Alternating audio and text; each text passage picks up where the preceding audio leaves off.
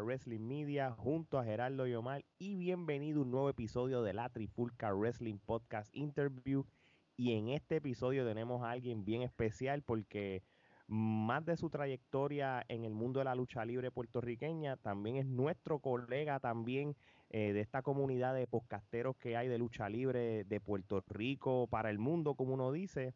Este, a los que no lo conocen, este, como Albert, es conocido de la lucha libre como Brandon. Este, ahora mismo él tiene un podcast llamado 100% Podcast, este, pero en sus comienzos con la lucha libre y como, como dueño o como de la parte creativa, él tenía la famosa compañía independiente 100% lucha, al cual todo el mundo estaba hablando. Así que sin más preámbulos, tenemos aquí a Albert. ¿Cómo estamos, mijo? Un aplauso. bienvenido, Albert. Gracias, por aceptar nuestra invitación. Mano, contento, este, estamos locos por hacerlo. Hemos, siempre nos mantenemos en comunicación por Instagram, hablando de, diferentes temas, del contenido tuyo, el contenido mío y todo lo que lo, obviamente los otros compañeros hacen.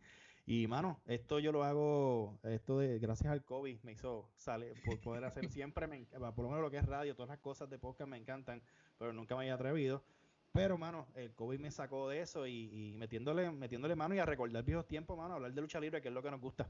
No, seguro que sí. Y, tú tienes algo bien peculiar en tu, en tu podcast, que vamos a hablarlo también este más adelante, es que tú, tú tienes un, un punto de vista de entrevistar a, a, los, a los talentos de lucha libre, porque tú viviste en, en esa industria, por decirlo así, pues sabes unas preguntas claves, tienes una química con ellos que que más que entrevistarlos como trayectoria, también hablas como backstage, mira, te acuerdas de esto, de lo otro, como, como más como recuerdos, tú sabes, y eso, y de verdad que lo hace como diferente. Así que de verdad, de verdad, y esto es, mira, oficialmente podemos decir que esto es un crossover, vamos a ponerlo de esta manera, el crossover. ah, el, primer el primer crossover. El primero, que estamos planeando unos, unos cuantos y, sí, sí, estamos aquí al video cocinando algo bien chévere después del lado de ellos sería entonces, así que... Eso se bueno, llama 100% Trifulca entonces. Uh, ah, suena bien, suena bien. La fusión, la fusión. La fusión 100% Trifulca 1 y con él sería la 2. Muy bien, me gusta. bueno, Omar, vamos a empezar con las preguntas. Bueno, Albert, este, gracias nuevamente por aceptar nuestra invitación. Sabemos que tú eres un freak de la lucha libre como nosotros, que este deporte de las mil emociones eh, te corre por las venas este, y siempre te ha gustado, pero queremos saber cuándo fue que nació esa pasión tuya por la lucha libre y qué edad tú tenías para ese momento, si, si te acuerdas. Yo te puedo decir que creo que el 97, tenía como 8 o 9 años, si no me equivoco. El mejor año de este, la lucha libre. Ah, sí, yo, yo empecé, mi primer episodio, me acuerdo, en mi casa no había cable, papi pone cable, que eh, me acuerdo que era un lunes, cuando estoy cambiando el, el canal, lo, ¿verdad? Lucido, porque tenía muñequitos y cosas, de momento eran las, eran las 9, 8, no me acuerdo qué fecha era. Y lo primero que veo es DX y yo. me, quedé pegado y mirando. Embelezado. sí, y era, y era el, el empezar de ellos, porque era estaban formándose con lo que era Road Dogg, Billy Gunn, cuando la lucha con Castus Jack y Cherry Funk, que era... Sí, acuerdo. Y ahí fue que yo empecé yo, ¿qué es esto? Y de ahí para adelante, mano, eso se convirtió... ¿Y qué, edad tenía? Disculpa. O 7 a 8 años por ahí. Oye, fíjate cómo los tiempos han cambiado. Ahora con el PG era jamás en la vida algo como lo que nosotros vimos a esa edad, lo, lo, estarían viendo los, los millennials de ahora. Así es, mi hermano, así es. Eso, yo lo que sé, ahí fue el, el click eh, me quedaba viéndolo y di para adelante lo que fue 98, 99, como tú dices, mejores años, actitud era, eh, crecí con, con, eso, con esos talentos que, papi, en vez de pasión, eso yo decía, yo quiero hacer eso. Y empecé a buscar matre en los escombros, buscaba goma, buscaba manguera, montaba ring, en casa era la compañía, que yo vivía en ¿verdad? unas parcelas que se llamaban Magueyes, pues era Magueyes Wrestling Federation, y ahí era que yo hacía la lucha. este, todo el mundo eran personajes diferentes bueno, no, una, una chulería. Eso era lo mío, eso era lo mío. De verdad que sí. Muy bien, muy bien. Gerardo. Mencionaste el producto de WWE. ¿Alguna otra empresa o otro producto que consumías? Eh, mano, WCW yo sabía porque yo tenía el 64 con Revenge, pero yo ah, nunca vi WCW. So, yo sabía, te puedo decir que me recuerdo cuando llegaron los Radicals. Yo me quedé mirando y yo, ¡oh! Prendí el 64 y dije, espérate, estos son estos. Entonces ahí yo asimilaba, ¿me entiendes? Lo asociaste, lo asociaste. Sí, yo, yo lo estudio después cuando ya todo el mundo tenía, eh, habían que hacer grabada, DVD, en lo que era Blockbuster, cosas así, el juego. Eh, pero yo era, o sea, siempre he sido lo que pasé tiempo WWF y ahora pues WWE. Fíjate, Fonny, mencionas el juego de, de, WCW de 64, que yo pienso que, yo sé que después WWF empezó a tirar los juegos y empezaron los No Mercy de la vida y eso, pero e, esos, esos dos primeros juegos de WCW tienen algo especial, especialmente eh, esa parte del World Tour que tú puedes coger gente de México, de Japón, eso lo hizo tan y tan brutal. Yo, yo, lo, hizo único, lo hizo único. Lo que a mí me animó a comprarme un Nintendo 64 fue los dos juegos de WCW, aunque tú no lo creas, porque a mí se me ha habido la fiebre de los videogames. Y esos dos juegos fueron los que me dijeron, tú sabes que yo lo quiero. Y me acuerdo que tenía el 64 nuevo con el juego de WrestleMania 2000. Nunca se me olvida. fue, ahí fue que yo lo, pero el mejor juego de, de esa época, No Mercy, papá. No, no. THQ revolucionó. No, no Mercy, papá, trajo, trajo las cosas nuevas. No Mercy fue que yo aprendí a crear muñecos y todo. Horas, brother, eso eran horas. No, y me acuerdo para ese tiempo cuando llega No Mercy, uno yo cuando lo vi en casa de mi amigo, porque yo no me lo compré rápido, mami no me lo había comprado, me acuerdo. Y mi, mi, mi, amigo lo tenía, lo saca de la caja de cartón. Y ese, no sé, eran tiempos que yo dije, ah, lo que cosa brutal. Cuando él lo pone, yo para mí las gráficas eran Ah, no, no, no, esa gráfica, esa era la otra. Oh, mira de rock cómo se ve, mira esto, una cosa. y realmente se veía como un cuadro y se movían así los muñecos. yo me acuerdo en Dialog, yo me acuerdo en Dialog que yo estaba metido en, la página de, de, GameSpot en ese momento y para yo ver la foto del Godfather con los hosts me tardé tres horas porque la foto bajaba así. y yo, diablo, qué gráfica, ¿sabes? Y ahora tú, eso, ahora tú ves esa gráfica y dices, ahora tú dices que, porquería. en ese momento eso era la hostia, ¿no? Sí, pero, pero fíjate. A mí, me, a mí me dieron la primera pela fuerte porque hablé malo. Fue en No Mercy, yo no sé si a ustedes les pasó. La pelea del Letter Match con Bisman y Chain. Sí, yo he bajado todos los santos porque yo odio cuando salían esos dos peleas con papi, reverseaban todo y yo, yo tiraba el control, yo decía, yo no podía, yo quería llorar. esos tiempos eran buenísimos. Nos, identificamos contigo. Oye, ven acá, ya, ya nos dijiste cómo fue que tú empezaste a, consumir la lucha libre en la televisión. Este, durante esos años que empezaste a ver la lucha libre, ¿empezaste a asistir a carteleras de lucha libre, en este caso local?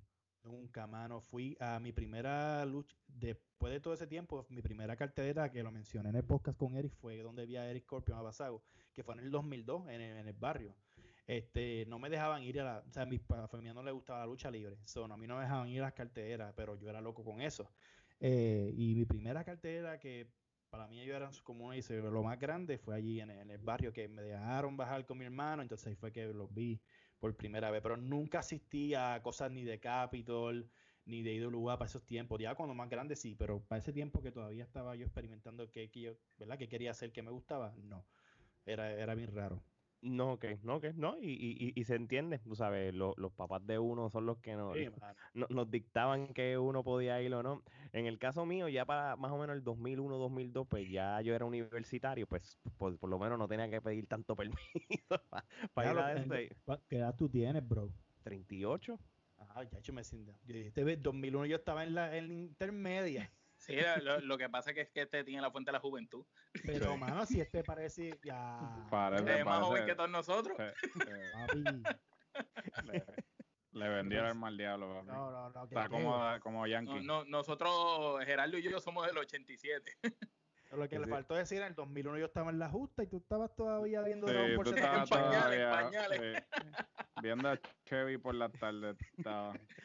Bueno, te lo voy a poner de esta manera, Albert cuando íbamos a la carterera del IWA, ellos se montaban en el carro mío, en el Volvo del 87 y no Exacto, eras el único que tenía licencia. Era el único que tenía carro y licencia, imagínate.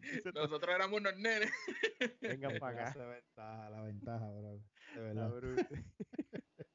Omar.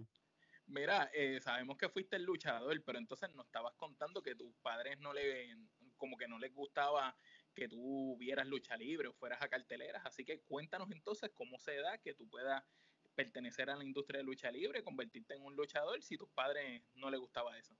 Pues papi muere en el 2002. Este, Y antes que papi muriera, yo después si tres meses antes, yo me había escapado para varias prácticas desde salir a la escuela y me escapaba. Eh, con mi mejor amigo que ya él practicaba en para ese tiempo eh, lucha libre. Y cuando se enteró, pues mami estaba molesta y toda la, oh, que se te va a partir un brazo, que si esto. Entonces papi dijo, mira, pues si eso es lo que le gusta hacer, déjalo. Este, papi muere, pasan, no voy más nada, no hago nada, pues, pues obviamente el papá de uno se murió. y, y, después el amigo mío me dice, mira, este, ¿qué vas a hacer? Hay otra apertura para las clases. Y yo, pues, bueno, déjame darle el try. Y di para adelante, cuando empecé a practicar, yo creo que eso fue lo mejor. A mí la lucha me ayudó a, sanar muchas cosas. Y, es como te dicen, cuando estás molesto, cómprate un punching bag, si le metes par de puño, sueltas toda esa ira. Y, y, la lucha, ahí fue que yo dije, ok, este es mi, mi, mi consuelo, mi, mi, mi, aquí descargo mi energía. Tu despojo, era tu despojo. Así mismo, mano. Entonces ahí de ahí para adelante fue que empecé y pues en casa pues no tuvieron otra opción. Y anyway, me despegué y después no tuvieron control de mí para nada, en ningún momento. Gerardo. háblanos de ese proceso de comenzar en la industria de la lucha libre, tus primeros maestros y esa primera clase. La primera clase, eh, recuerdo como hoy en día, esto, lo que hemos hablado en los podcasts es con sangre taína, lo conocen como ¿Eso es así? Sí. Este, un ring altísimo, eh, la lona eran fones de, de, de, muebles, eso era algo que para correr en ella y sacar condición, ahí era, ahí era de verdad. Era bien rústico, de verdad. Increíblemente, brother. E, este... E, ese es el ring, ¿verdad? Que tú has comentado en los episodios tuyos que era bien complicado de montar y a veces no, ese es otro. Ese, es otro. Ese primero es el más alto de la puta vida que yo he visto. O sea, cuando te digo alto es que en una batalla campal te van a sacar para afuera te tardas por lo menos un delay de 15 segundos en caer, miras a la gente. Cae al vacío, al vacío, al vacío. es como si hubieran tirado a, a, a Misterio del edificio en el Morning de Bank, una cosa así.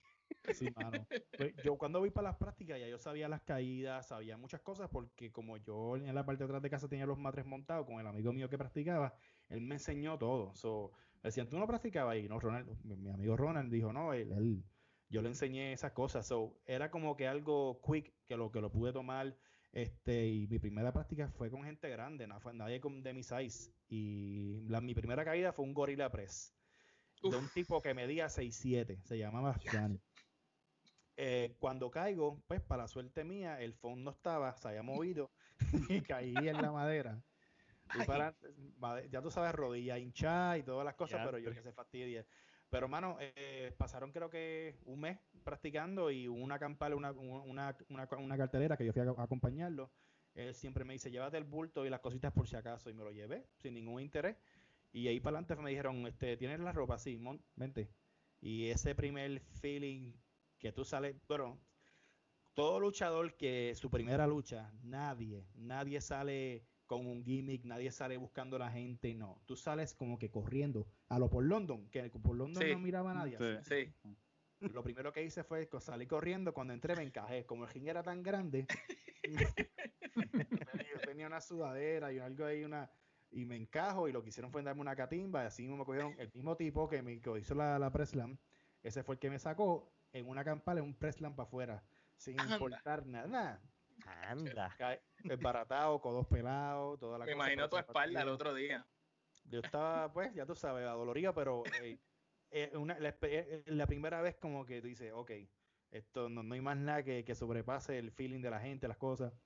Y de para adelante fue historia, mano, la práctica y todo el tiempo eso era práctica, práctica, práctica con los muchachos y tratando siempre de, siempre estuve bien pendiente a cómo corrían las cosas en la, en la empresa, eh, cómo hacían esto, cómo hacían lo otro, me cuestionaba muchas cosas. siempre estuve bien atento a lo que era lo creativo. Muy interesante. So, mi próxima pregunta era, este, ¿cómo fue eh, esa primera lucha que tuviste? Eh, tu debut fue esa batalla campal que tú nos estabas contando, ¿verdad? Así mismo es.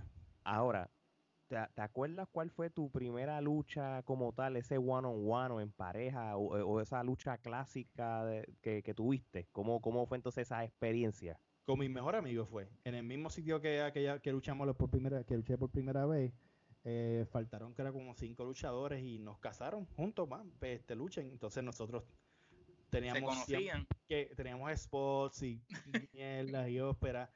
Para los ojos de uno, ¿verdad? Para los ojos míos, yo y uno hizo todo ahí, pero cuando vimos el video, eh, no fue como pensábamos. Eh, pero, mano, eh, eh, no sé, fue, fue, era, era bonito, o sea, tú, por lo menos me acuerdo, para ese tiempo era, graba la lucha, vamos para casa, vamos a verla en, la, en el televisor con el, todo el plugin y todas las cosas que había, y aprender de eso y seguir y seguir mejorando. Este, ese, ese es el recuerdo que tengo de que fue con él. Y pues me encantó, pero cuando vimos las caídas, yo, diablo, qué porquería sé yo eso, oh, qué porquería sé yo lo otro. sin ninguna lógica. Yo era el técnico y yo le hacía dormilonas y le daba un hit a él sin nada por al garete. bueno, pues esa es parte de mi hijo, que por lo menos se pudieron evaluar este después y, y, y, poner los pies sobre la tierra. Así es, bro. Paso a paso, paso a paso, ese fue como quien dice el comienzo. Así es, así es. Omar. Mira, tenemos entendido que tú corriste el circuito de la lucha libre independiente en Puerto Rico casi completo. Cuéntanos para qué empresas tuviste la oportunidad de trabajar, si tienes alguna experiencia que quieras compartir y qué aprendiste de, todas esas experiencias.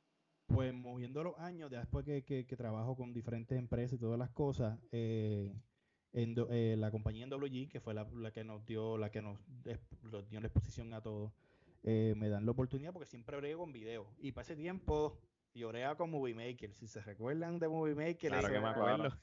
Los primeros videos. sí, sí, era Movie Maker. So, pero ya lo creativo como que estaba en mí. Siempre fui bien fan de los build-ups de WWE, de cómo hacer las, cosas, de cómo montar las historias. Y me dieron el break de empezar a montar, que, ahí, que, cuento en el, en el podcast que mi primer buque fue con Eric, el, que le que dimos el campeonato, lo empezamos a coachear y hicimos buen trabajo. Obviamente, pues durante todo el proceso de, de, estar en esta compañía siempre hay sus dimes y diretes o no, no, te, no, te, pagan por tu trabajo y traen gente de afuera y les pagan y siempre hubieron esos mal sabores este, o no te dejan trabajar de la manera que tú entiendes que las cosas van a funcionar y que tengas paciencia en cuestión del build-up. Me muevo de Endology, trabajé también con Edolua, otra independiente que mismo Eric, ah, Eric ha estado en todo lo, eh, ¿verdad? Ha estado, ha estado conmigo en todos los proyectos que, hemos trabajado y eso era, íbamos a esa compañía, hicimos escante eh, con Metal, obviamente con PRWA, este, aprendí muchísimo de montar lo que era programa, ya era de video, este, de, poder trabajar con, con, el talento, que no era fácil porque cuando ven una cara que no es una persona reconocida o un booker que ha estado en el UA o Capitol, eh, te hacen la Como que no, le quieren hacer caso. No, no, me, no, no, te hacen caso. Yo tuve problemas con Castillo. Eh, este, cuéntanos, cuéntanos pues cómo fue esa dinámica con, con, el huracán, porque sabemos que el monstruo tiene un temperamento este, de pocos amigos, pero que es excelente en el ring. Eh, tú sabes que uno corre el timing del tiempo de, de acabar el show porque viene o falta una lucha y Metal se reconocía por este, extender los shows a un nivel de horas y la gente pierde el interés. Entonces, si tú quieres mantener el momento en unas cosas, tienes que correr el tiempo como es. Y esta gente, pues, Metal les paga lo que les pagaba y ellos venían cuando se supieron, supieron que yo era el que estaba corriendo esa noche. Yo vengo y le digo, el tiempo es tanto del ring es este y pues hacen unos gestos y unas cosas. Yo estoy ready para tocar la música. Cuando yo digo que este es el tiempo, que yo creo que ya creo que él terminó, yo este, tocó la, la música, me manda a quitar la música frente a todo el mundo. Este, como oh, que me quiso, me quiso sentir bien mal y todas las cosas. Y son de esos sabores que tú, tú callas porque independientemente de lo, respetas. Eh, son personas que han hecho, que han estado en, en, sitios donde tú nunca has estado o, nunca vas a estar. Y uno dice, ok, bueno, se, la, se apuntaron la cherry, tranquilo, pero uno, obviamente uno aprende a cómo hacer el approach eh, de las personas. Y lo mejor, una de las cosas mejores que tú puedes hacer en la, en la, en la lucha libre, cuando te pasan estas cosas, a veces callar cogerlo con calma y cuando las cosas, se, los ánimos se, se, se, se calmen, tratar de hablar a ver qué fue lo que pasó. Y yo hice lo mismo. después eh, me la acerqué, él estaba más calmado y quiero, bueno, hubieron disculpas. Este, y él dice que obviamente están, son personas que se entran en palo, o sea, se meten palos para luchar, hacen cosas. Y no están en su en sus cabales. fueron experiencias que, que, que, me hicieron aprender en cuestión de lo creativo. Este, con Perro fueron muchas de esas, con Perro fueron muchas, con el lugar no fue tanto porque éramos, éramos talentos pequeños. Que de ahí salieron muchos, como Peter Romans, este, Gangsta, que si han escuchado de que él es del oeste, muchos, muchos chamacos, muchos chamacos han salido. So, mano, yo, este, NCW, que es otra, otra independiente que me dieron la oportunidad, pero todo era porque yo hacía video. No era como que, ah, pero tú ibas, como, tú ibas como talento como luchador, pero también ofreciendo tu servicio de, trabajar en la edición no, y lo no, lo, no lo ofrecía, me lo pedía. Mira, ¿qué tú crees? Yo, ya, mano. Yo tenía el síndrome de Sai. Hasta, sí, Sai, Andrew, sí. Sí, a Sai Andrew lo buscan, pero... Sí, porque es un duro con los videos. Correcto, para que termine, obviamente, editando. Este, pero, mano, yo que son tantas mierdas. son tantas tranquilo, tranquilo. Que tú dices que, mano, Que tú dices que, ok, vamos a trabajar esto, vamos a trabajar lo otro. Y tú le dices, hay un chamaco que está en Capitol, que una vez, no puedo mencionar el nombre porque es un changuito, pero tú le dices, mira, tú vas a entrar y tú vas a hacer esto, porque los luchadores en las independientes se viven la película de que no, este, yo soy una estrella, no, Claro. Eh. Nosotros vamos, de cancha en cancha. Y la unos cuantos. Y, la realidad, y la realidad y la lógica es que a la cancha que tú vas, si hay cinco personas que están siguiendo la historia, son muchos. Los demás no saben un carajo de lo que está pasando. Y tú tienes que darle otro producto nuevo prácticamente. Entonces tú vas a entrar y tienes que aprender a jugar para el equipo y tienes que aprender a que si lo que tú vas a entrar es a dar dos o tres puños y salir para afuera, es porque fuiste clave de algo, porque estamos corriendo esta historia.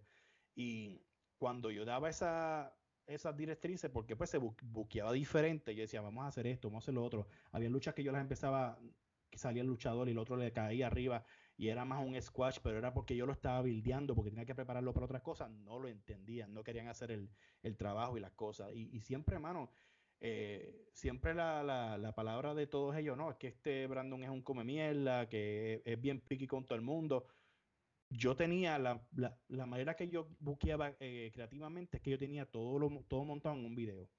Y yo decía, yo quiero esto en esta toma, quiero esto en esta toma.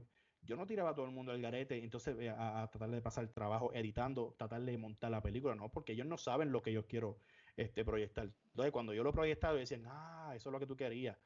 Gracias, eso es lo que yo quería. Tú, tú, sabes lo irónico de todo esto, que por ejemplo, si ellos van a una de las empresas grandes, allí le dicen, mira, esto es lo que yo quiero que tú hagas, porque están pensándolo exactamente como, porque lo están viendo desde el punto de vista de un episodio de televisión y lo hacen. Pero entonces si tú se lo dices, pues como te lo, se lo dijiste tú, pues entonces no, no, no valen. Correcto. y, viene el Chencho y, se lo dice, pues...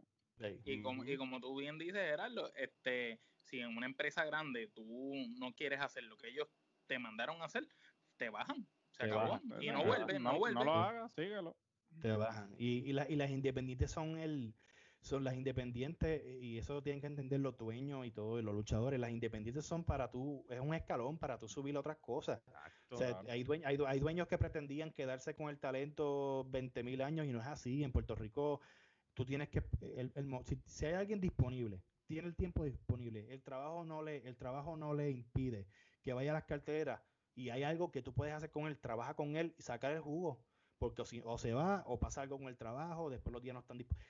Porque es así, en Puerto Rico el atleta, el deportista, el luchador es a tiempo y medio. Tenemos que trabajar, no vivimos de esto. Y eso es lo que no entendían en esos sitios. Entonces siempre siempre que yo buscaba eh, montar las cosas, era una cosa con el dueño, no, yo quiero esto así, yo quiero esto lo No, yo dije, pero me vas a dejar trabajar o, o no, no, no, dejaban desenvolverme. Y todo, yo creo que todos esos años de, de, dolores de cabeza, de montar historias, ver cosas que funcionaban, que ellos sabían que funcionaban, pero no me dejaban trabajar, porque pues los egos y las cosas me llevaron a, lo que fue montar, ok, yo quiero hacer lo mío, yo si se cae es mi culpa, yo si no pago el ring es mi culpa, si no esto lo es mi culpa, ¿sabes? Eh, eh, quiero hacer algo yo y no deberle a nadie. O sea, yo creo que ahí fue lo que me llevó a hacerlo de, del proyecto, todos, esas, todos esos dolores de cabeza creativamente que pasé con todo el mundo. Con, con ese backstory que tú nos contaste, tiene mucho sentido porque entonces 100% lucha nació. Eh, eh, eh, y que el booking realmente tenía sentido, no como nosotros tenemos, en las camisas de nosotros dicen maldito booking sin sentido, porque realmente nosotros repudiamos lo que es el booking sin sentido y la mayoría de las empresas buquean a lo loco, a los luchadores sin ningún tipo de sentido de una historia y cuando tú estás viendo después el programa tú dices, pero ¿qué relación tiene esto con esto? Y tú de, de verdad desde que desde un comienzo tú mm. tenías claro lo que tú querías y tú sabías, este es el norte por el cual yo quiero ir, esto tiene que entrelazarse con esto para llegar acá.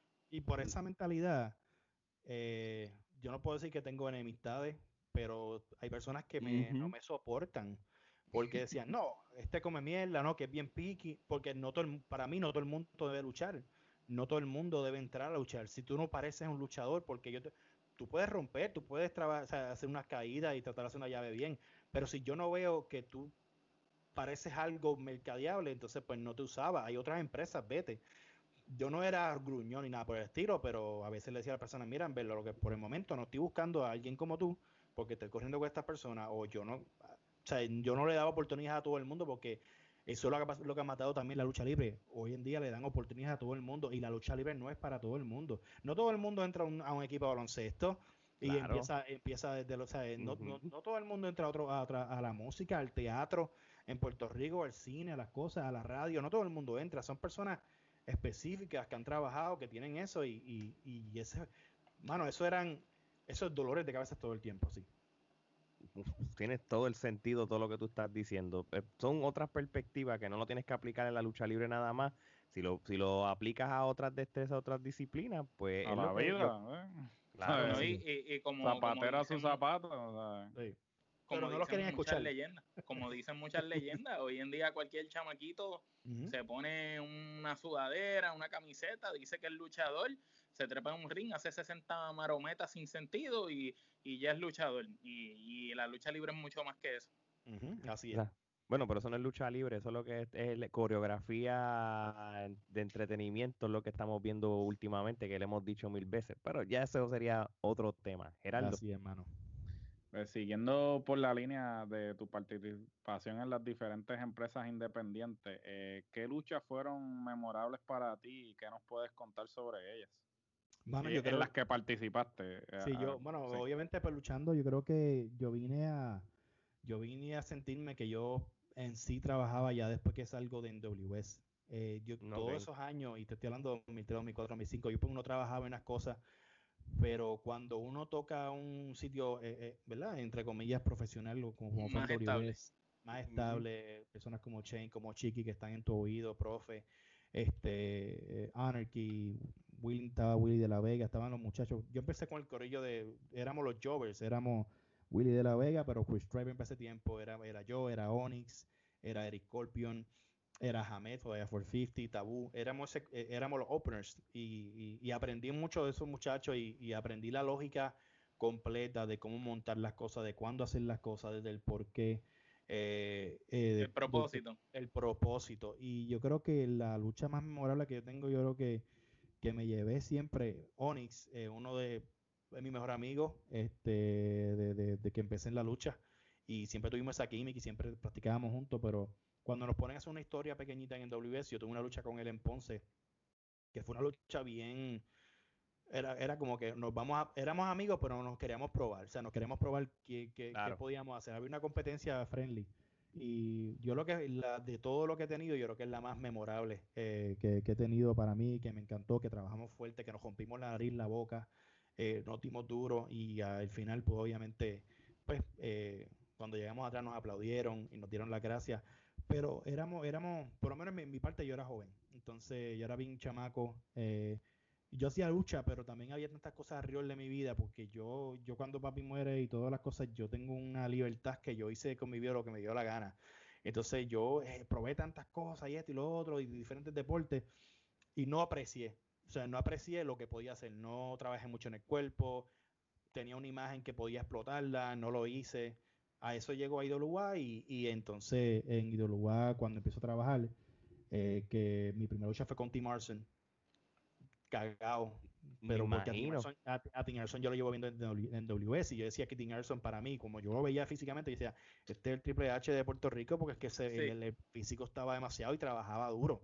Que en paz descanse. Sí, que en paz descanse. Y mi primera lucha con él, mano, durita, dura, dura, dura, le vendí toda la era un lloveo, pero lo hice lo hice lucir como como como como 200 pesos y y pero ya ese tiempo como que yo decía algo hay que no no me gustaba, o sea, no me no sé. Tú en las independientes tú tienes un feeling que tú lo haces por el amor al arte y es diferente. Cuando tú subes a una compañía eh, grande, grande, eh, primeramente pues no cobras o lo que sea y tú empiezas a ver todas estas políticas y todas las cosas el salir por la cortina no es lo mismo. Y yo decía, algo hay que a mí no me gusta. Eh, y lo puede decir, lo, pueden decir muchos de los muchachos. Algo había en ese tiempo, en ese año, 2008-2009, que yo decía. ¿Quién, eh, perdón que te interrumpa, ¿quiénes, qué luchadores estaban en el roster para ese momento con quien compartiste camerino, ¿verdad? Para el pues público que nos escucha, para remontarlos exactamente a esa época. 2008, 2008 en IWA era para el tiempo, ¿te acuerdas de la lotería? De la, de la que, Sabio Vega casaba a todo el mundo. Sí. Ahí era campe, campeón intercontinental este Romeo, estaba Richard Rondón, estaba obviamente Denis Noel. Eh, estaba llegando creo que Nietzsche, Lynx, estaba aquí que Carlitos también, ¿verdad? Estaba Carlitos. Y Túa. Mm, ellos ya, se había ido, ya se habían ido y ya se habían ido. Acuérdate que para ese tiempo es el tiempo que Saboldi toma posición de ídolo y él escoge quién se queda y quién no. y, eh, pero el, el ambiente, todavía estaba Rey, estaba Invader, estaba Chicano. Eh, pero el ambiente era, eh, yo decía, algo hay que me tengo que tomar un break y decía, no me siento bien, no me siento, cuando salgo por la cortina estoy haciendo las cosas bien robótico. Y eso le pasaba a mí, me pasaba a Onyx, le pasaba mucho a los muchachos, como que no nos sentíamos. Este no es el groove. Como que no, como que no encajaban donde tenían que encajar. No, mano, no, mano. Y, eh, fue un tiempo como que yo digo, ¿qué pasó? No sé. Eh, la pasión por el hacer, hacer las cosas, salir y dar lo mejor. Y, decir, y si tú miras hacia atrás, tú dices, diablo, mano, pero qué pendejos fueron porque tenían el break de ser, de ser los próximos luchadores del, para explotar, para explotar durante ese año entre el 2010 y 2011 y, y, verdad de que se habla mucho de esos años. No sé hermano no no había no había eso. Y, físicamente yo soy bien crítico conmigo me decía mano pero es que no tengo un gimmick no tengo esto no tengo no había una motivación. Y yo decía ah, dame quitar por un tiempo no tenías un norte punto. Y, si no tenías un norte pues obviamente no vas a tener el deseo ni el empeño de, darle. No mano no mano. De verdad que estuviste parte de tu carrera en la industria como luchador, pero ¿cuándo es que tú cambias de luchador a creativo? Y creo que ahorita lo contestaste, pero vuelvo y te lo pregunto. ¿Y por qué decidiste entonces tomar esa decisión de, de switchar de, ser un luchador entonces a ser más este del lado creativo? ¿Y cuán difícil fue? Una persona tuvo mucho. Una persona me dijo, no, no me lo dijo de, de voz, me lo dijo por, ¿verdad? Por, por las redes sociales. Porque hubo un tiempo que yo estaba como que bien crítico, como que, pero ¿por qué hacen esto? ¿Por qué no le buscan la lógica a lo otro?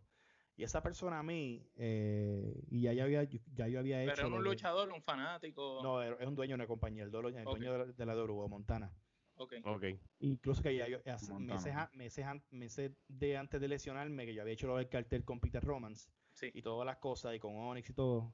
Eh, él me menciona estas palabras, me dice, deja de, cuando tú hagas algo y funcione, entonces habla el detonante, el trigger.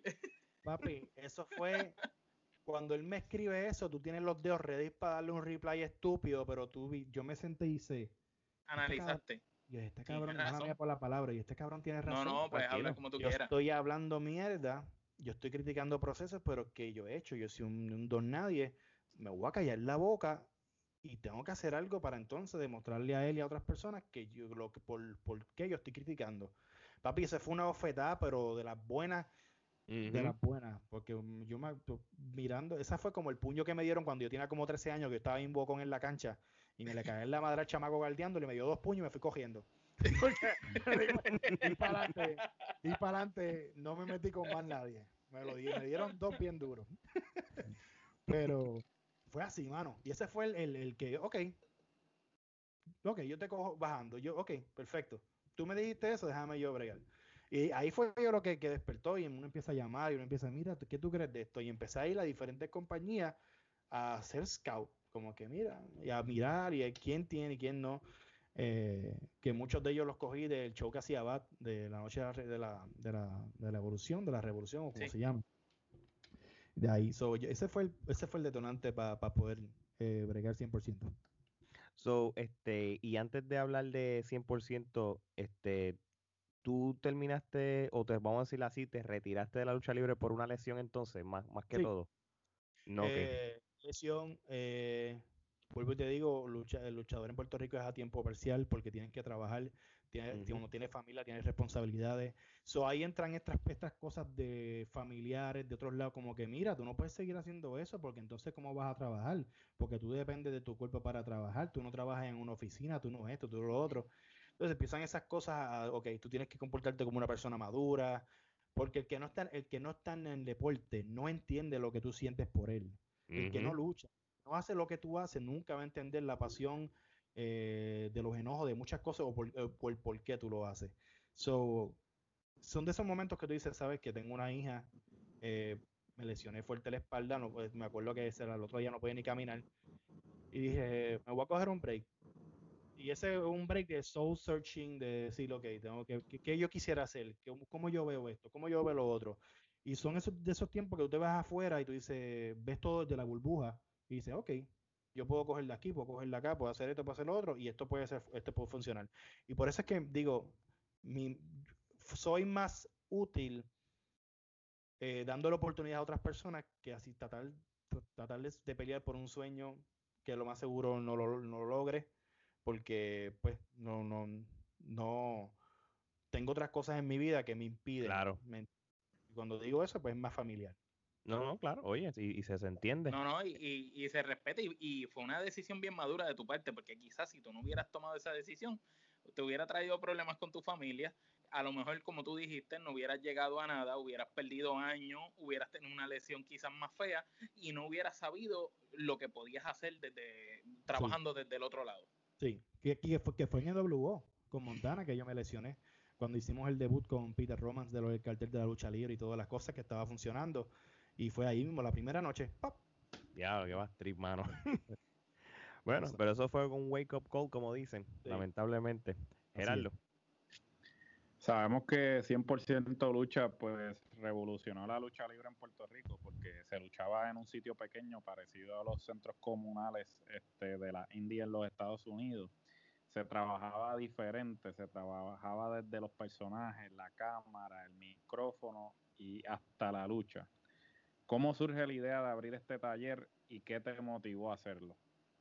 Eh, el motivarme a hacer el taller en cuestión del, local, yo decía, si yo hago una cartelera en una cancha, soy uno más. Y, van a empezar la gente, a criticar, ay, otra más, otra, otra, la, número 150. Eso te iba a decir. Y yo decía, ¿qué yo puedo hacer para verme diferente? ¿Qué días son los que luchan las compañías? Pues viene sábado y domingo. Y dije, pero si yo lo hago miércoles jueves. Y todo el mundo, ah, eso no funciona ni yo. Bueno, es un, Vamos a tratar. Show, vamos a tratarlo, un show que la gente va, se lo disfruta, terminamos temprano y ya, y pero yo dije, es cuestión de hacer algo, eh, todo lo que sea en contra de la corriente. Una alternativa. Y yo, digo, vamos a buscar un local. Obviamente ese local donde yo fui, ese fue el local donde yo empecé a practicar en, en WG. Ese es el local donde nosotros... era, era un sitio conocido para ustedes. Era un sitio que tenía mucho, mucho meaning para muchos de nosotros. No para los del oeste ni sino para los del área sur. So, eh, la persona que, me ayuda y que yo tenía, yo tenía muñeco montado, pero yo decía, económicamente, pues, ¿qué voy a hacer? Eh, que en paz descanse Josué Meléndez, que murió hace ya un año y medio, prácticamente dos. Este, yo le hacía posters y videos a la compañía de él en Miami. Y un día estamos hablando, empezamos, tuvimos una amistad, entonces estamos hablando y yo le dije, mira, yo quisiera hacer esto, mano, ¿ves? Me dice, yo te ayudo. Y yo, no, no te estoy pidiendo chavo. Me dice, no, yo no, que yo no, voy a tener ningún tipo de, de esto creativa ni nada, sino que tú quieres montar eso y por lo que tú me has hecho en los videos, tú tienes potencial de hacer algo, toma. Y él me da 200 pesos. Me dice, con esos 200 pesos busca, busca quién te dé esto. Y el ring me costaba eso. Este, el sonido siempre lo ponía yo. O, buscó, o le pagaba a alguien. Y ese fue como que, ok, vamos a empezar. Nunca hubo un norte, sino eso fue, vamos a tirar la primera cartelera, déjame preparar los postes. Yo preparo todas mis cosas. So, yo nunca dependí de que quien me hiciera nada. El amigo mío que, y todo lo hacías tú. el amigo mío era el que me grababa, este, que, que amigo mío de la intermedia, y, y, me, y, él, y él sabe de lucha libre, y él sabía que Tomás me gusta, nos e, e, era como que un sync bien chévere. Y tiramos el primer show. Yo, yo, no, yo no tiré para seguir, yo tiré a ver cómo se daba. Y cuando tiramos el primer show que, que, en, que luchó, pues, obviamente Peter Romans, que hoy lo conoce como Pedro Portillo, que luchó con Víctor Meléndez, que yo veo que la gente se, en un spot que se lo cuadré, yo le dije, hay que hacer en, la, en las luchas, hay que hacer un momento que no momentos muchas, muchas llaves, sino hay que hacer un momento específico que la gente diga, ah, yo me recuerdo de este. Y ese fue el detonante de la lucha. Aunque lo demás fue los slow, no, no fue fast pace. okay. Fue un detalle de unos belly to belly eh, que, que, vi, yo vi en Japón algo hace años y decía, y hablando con los panas, porque todo lo cuadraba, hablando con ellos. ¿Sabes cuál es este spot? Sí, yo, si hacemos este spot aquí, hacemos lo otro. Y era un spot de una belly to belly, eran tres belly to belly, la cuarta el tipo peleaba, corría y después le hacía la belly to belly bien fuerte y a ver cómo la gente reaccionaba. Eso fue como a ver cuando lo tiré, cuando se la hizo, la gente paró. En Puerto Rico la gente para aplaudir a, a lo estilo Estados Unidos, Japón es bien diferente, es bien Eso es así. ¿Sabes? No. Se necesita algo que lo la motive. Y la gente se paró y aplaudir lo que ellos, el arte que ellos hicieron. Ahí el pana mío me mira, Omax, que también luchó ahí, el gordo, me mira y me dice, llorando, cabrón, lo hicimos, cabrón. y yo me quedé, wow, mano. ¿Sabes? Y veo que vamos a hacer el segundo show. Y todo fue como que yo le hablé la clara a los muchachos y, eh, para no brincar al reclutamiento, pero yo siempre les dije, mira, esto es algo que ustedes los van a usar a su, a, su manera eh, para que vayan a otros lados. Porque yo no, Tú querías hacer la catapulta. Correcto. Lo que debe ser una independiente de Puerto Rico, una finca. Para que vayan a otros sí, sí. como todo desarrollo, sí. Correcto. Entonces, el OIW de Puerto Rico. Algo así. so, era para que obviamente con estos chamacos que yo sé que llevan años, que los conozco, que pero que no le han dado el break eh, como que, bueno, no es que no le han dado el break, es que no los habían trabajado como realmente merecían que fueran exacto, trabajados. Exacto, y ahí entonces, y fue como que, ok, del primer show brincamos el segundo y empezamos a, trabajar esas cosas, mano.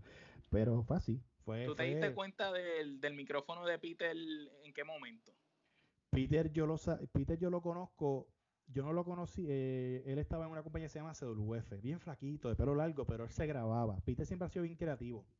Peter era un baterista en una banda, pero también yo veía videos en YouTube, para ese tiempo que a YouTube pues, ya las compañías estaban subiendo cosas a YouTube, que él subía a YouTube haciendo como un estilo tocotón o algo, y dice, ya lo ese chamaco habla. Y yo ya, ese tiempo yo buqueaba creo que en, en WG o en, y también en WA. y, y entonces pues un día le digo, mira, búsqueme el contacto, lo llamo. Y él me dice, no, que estoy quitado. Pues porque con las compañías pues le, quitaban le, le, quitaban las ganas de seguir. Y yo le digo, dame un break. yo te pido que me dejes un break, dame dos meses a ver qué, puedo trabajar contigo. Y él ya la accedió. Y es de ahí para cuando vino, este papi, eso fue historia, historia, cuando pues yo sabía que él hablaba. Y hoy, en día uno, uno de, los, de, los, de los únicos buenos micrófonos que hay, que los puedo contar con esta mano. Así son, de los buenos que, que, hay ahora mismo en la lo que, lo, que explotó a Peter fue, yo cuando yo me acuerdo que lo vi, le doy la oportunidad de Rudo, yo veo que con, Rudo él hace un clic y yo, ok, este chamaco lo tiene. Y yo lo, me, estoy en Perro de Luba y lo subo, le digo, ven para acá, pero vamos a buscar un personaje. Locamente, yo trabajaba de vuelo de seguridad y yo me acuerdo que yo le dije, estamos hablando del, cuando, ese tiempo salió Fandango y Fandango hablaba una voz bien lenta y las cosas. Yo dije, oye, ¿qué tal si hacemos un italiano, pero con la voz así que sí esto? Y él me dice, oh, está chévere. Monté la música, le monté la música, él se hizo la ropa y hizo el debut en Perro de Luba. Y para adelante eso fue como que, toma, ya te di el carro, ahora tú busca, busca cómo echarle gasolina y guiarle. Y, y Peter siempre, mano, Peter eso lo tenía. Lo que pasa es que había que llevarlo con calmita, guiarle, darle, de, ver que ella hubiese, ¿verdad? Que tomó la soga y decir, ok, y lo, yo recuerdo cuando, cuando él llegó a Capitol, este, que yo lo veo y veo que hace una promo, cuando llegó rápido le dieron el ángulo con el Junior completo, y yo lo vi, yo dije, este tipo tiene micrófono, tiene talento, tiene presencia, esto es, es, un futuro campeón. Sí, mano, sí, mano. Y fue así mismo, ¿me entiendes? Son chamacos que están por ahí que la gente no sabe y que hay compañías que no saben, no, creativamente no se esmeran y no, no tienen esa visión y, y hay chamacos que se pierden. Hay, y ha, habido talentos en Puerto Rico que están perdidos. Que la gente no supieron ni quiénes fueron, ¿me entiendes? Sí, que se quedaron en las independientes y eso, y, y se convirtieron en como, como, como en el baloncesto de este callejero en Nueva York, que se convierten en leyendas del barrio. Y eh, urbanas, leyendas urbanas, ¿verdad? bueno, lo que le llaman en el argot del boxeo y el MMA, el journeyman. Así es. El Journeyman. Yo creo que es lo mejor que pudiste haber dicho. Omar. Ahorita hablaste que sentiste un gran apoyo de, la fanaticada con el proyecto de 100% lucha, pero cuéntanos, ¿qué reacciones tú veías que tú decías, mira, esto yo no lo veo en, el público de, de otra empresa y cómo reaccionaron las demás empresas si te veían como competencia en ese momento que llegaba a tu oído, porque aunque tú estabas ahí, tú tenías amigos en toda la industria, en todo Puerto Rico, porque habías corrido toda la isla. Sí, yo pues después de ese primer show, eh, que viene el segundo, eh, yo siempre he dicho que la lucha libre es algo, es algo que para que llame la atención tienen que hacer algo prohibido. Eh, que lucha, que lo, que el luchador haga, una persona normal día, ya yo no puedo hacer eso, o yo no me atrevo. Y, y hoy en día, pues se ha perdido ese, ese, en cierta parte se pierde ese toque, y más en Puerto Rico, ¿me entiendes? Que no, se ha, no se ha visto, disculpe, mi mamá está pasando por ahí. Saludos. bueno, te preocupes, saludos. Este, mano, se ha, se, ha, se, ha, se ha perdido, porque yo digo, mano, es, es, lo prohibido, es lo que la gente no se atreve a hacer, es lo que la gente diga, ay, eso es demasiado, eso es muy extremo, o eso es muy fuerte. Y me fui por el lado como que yo, que vamos a ver si la gente, como estamos en un local, primero hay que trabajar fuerte, hay que trabajar duro sí, porque están más cerca también. Correcto, correcto. So, no podemos estar este, tratar, ¿verdad? Cantando las cosas, que la gente escuche, lo, tenemos que, ir a, trabajar a, trabajar de una manera bien, era retante para ellos, pero lo hizo mejores trabajadores. So dije, vámonos, vámonos por el lado extremo, lo que le gusta a la gente. Eh, vamos a hacerle, vamos a dejarle saber a la, audiencia que nos va a llegar, que eso yo no lo sabía, al segundo show yo veo que están las mismas caras del primer show y otras más. Y yo. Algo bueno hicimos. Sí, yo dije, pero yo, porque tú esperas diferentes personas, ¿verdad?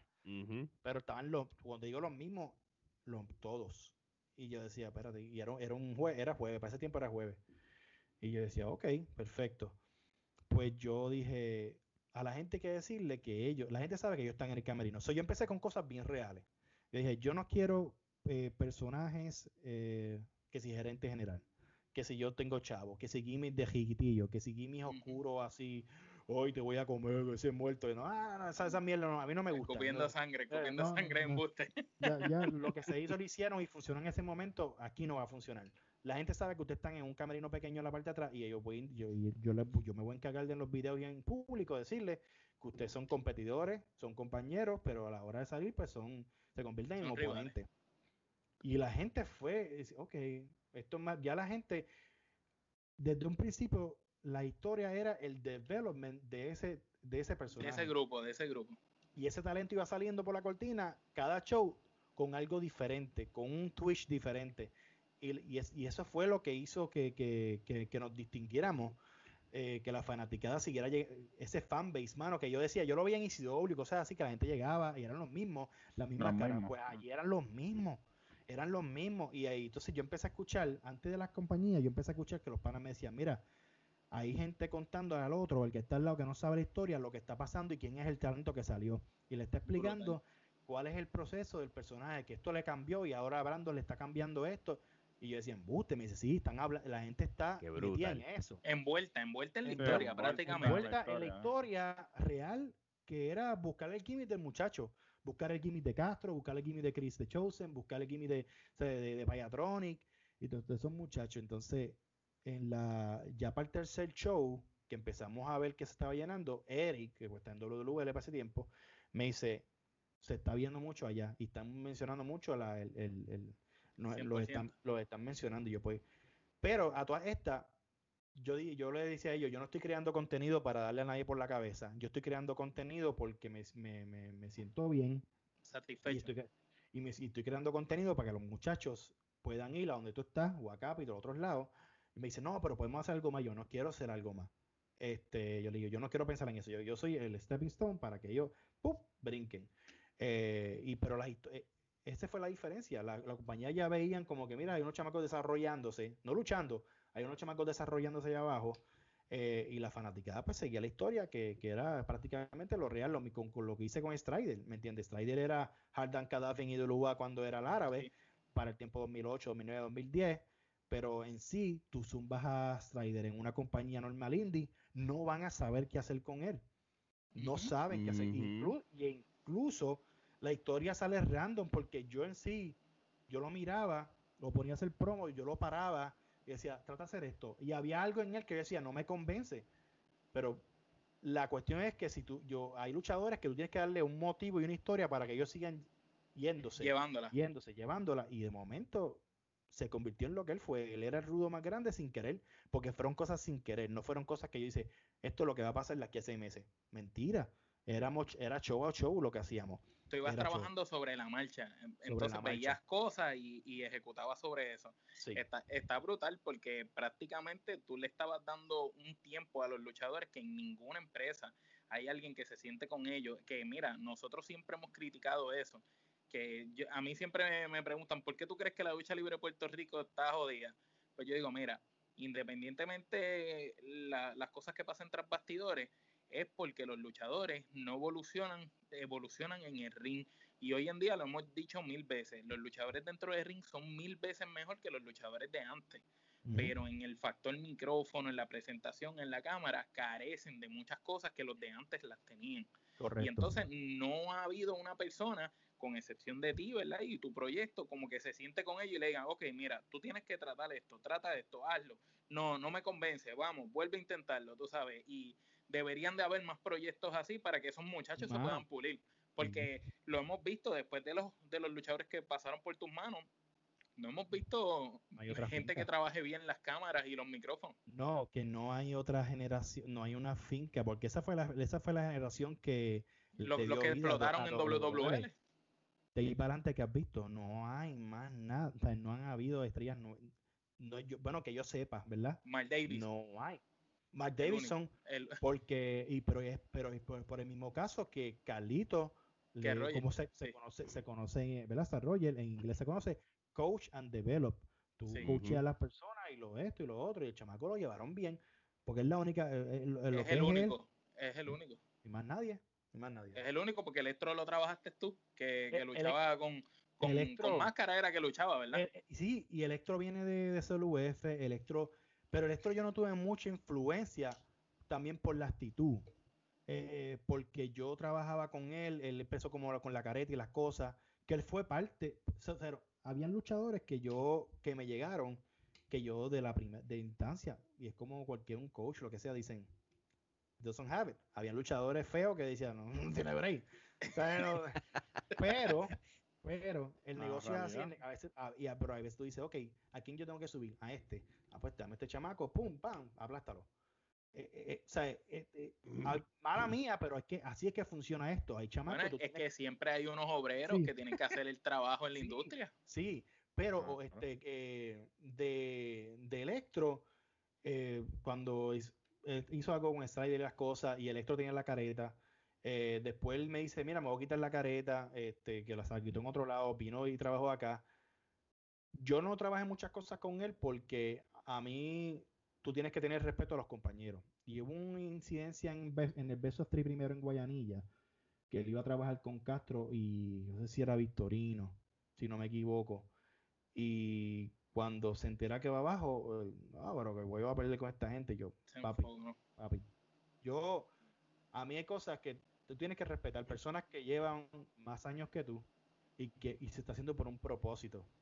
Eh, perder no te y que tú no sabes si a lo mejor en el futuro esa perdida, esa, esa, tú vas a estar abajo, pero es para después, en el futuro te van a poner a ti adelante. es que es booking consentido. Sí. Tú tienes que darle tiene un propósito, tiene una pechuga.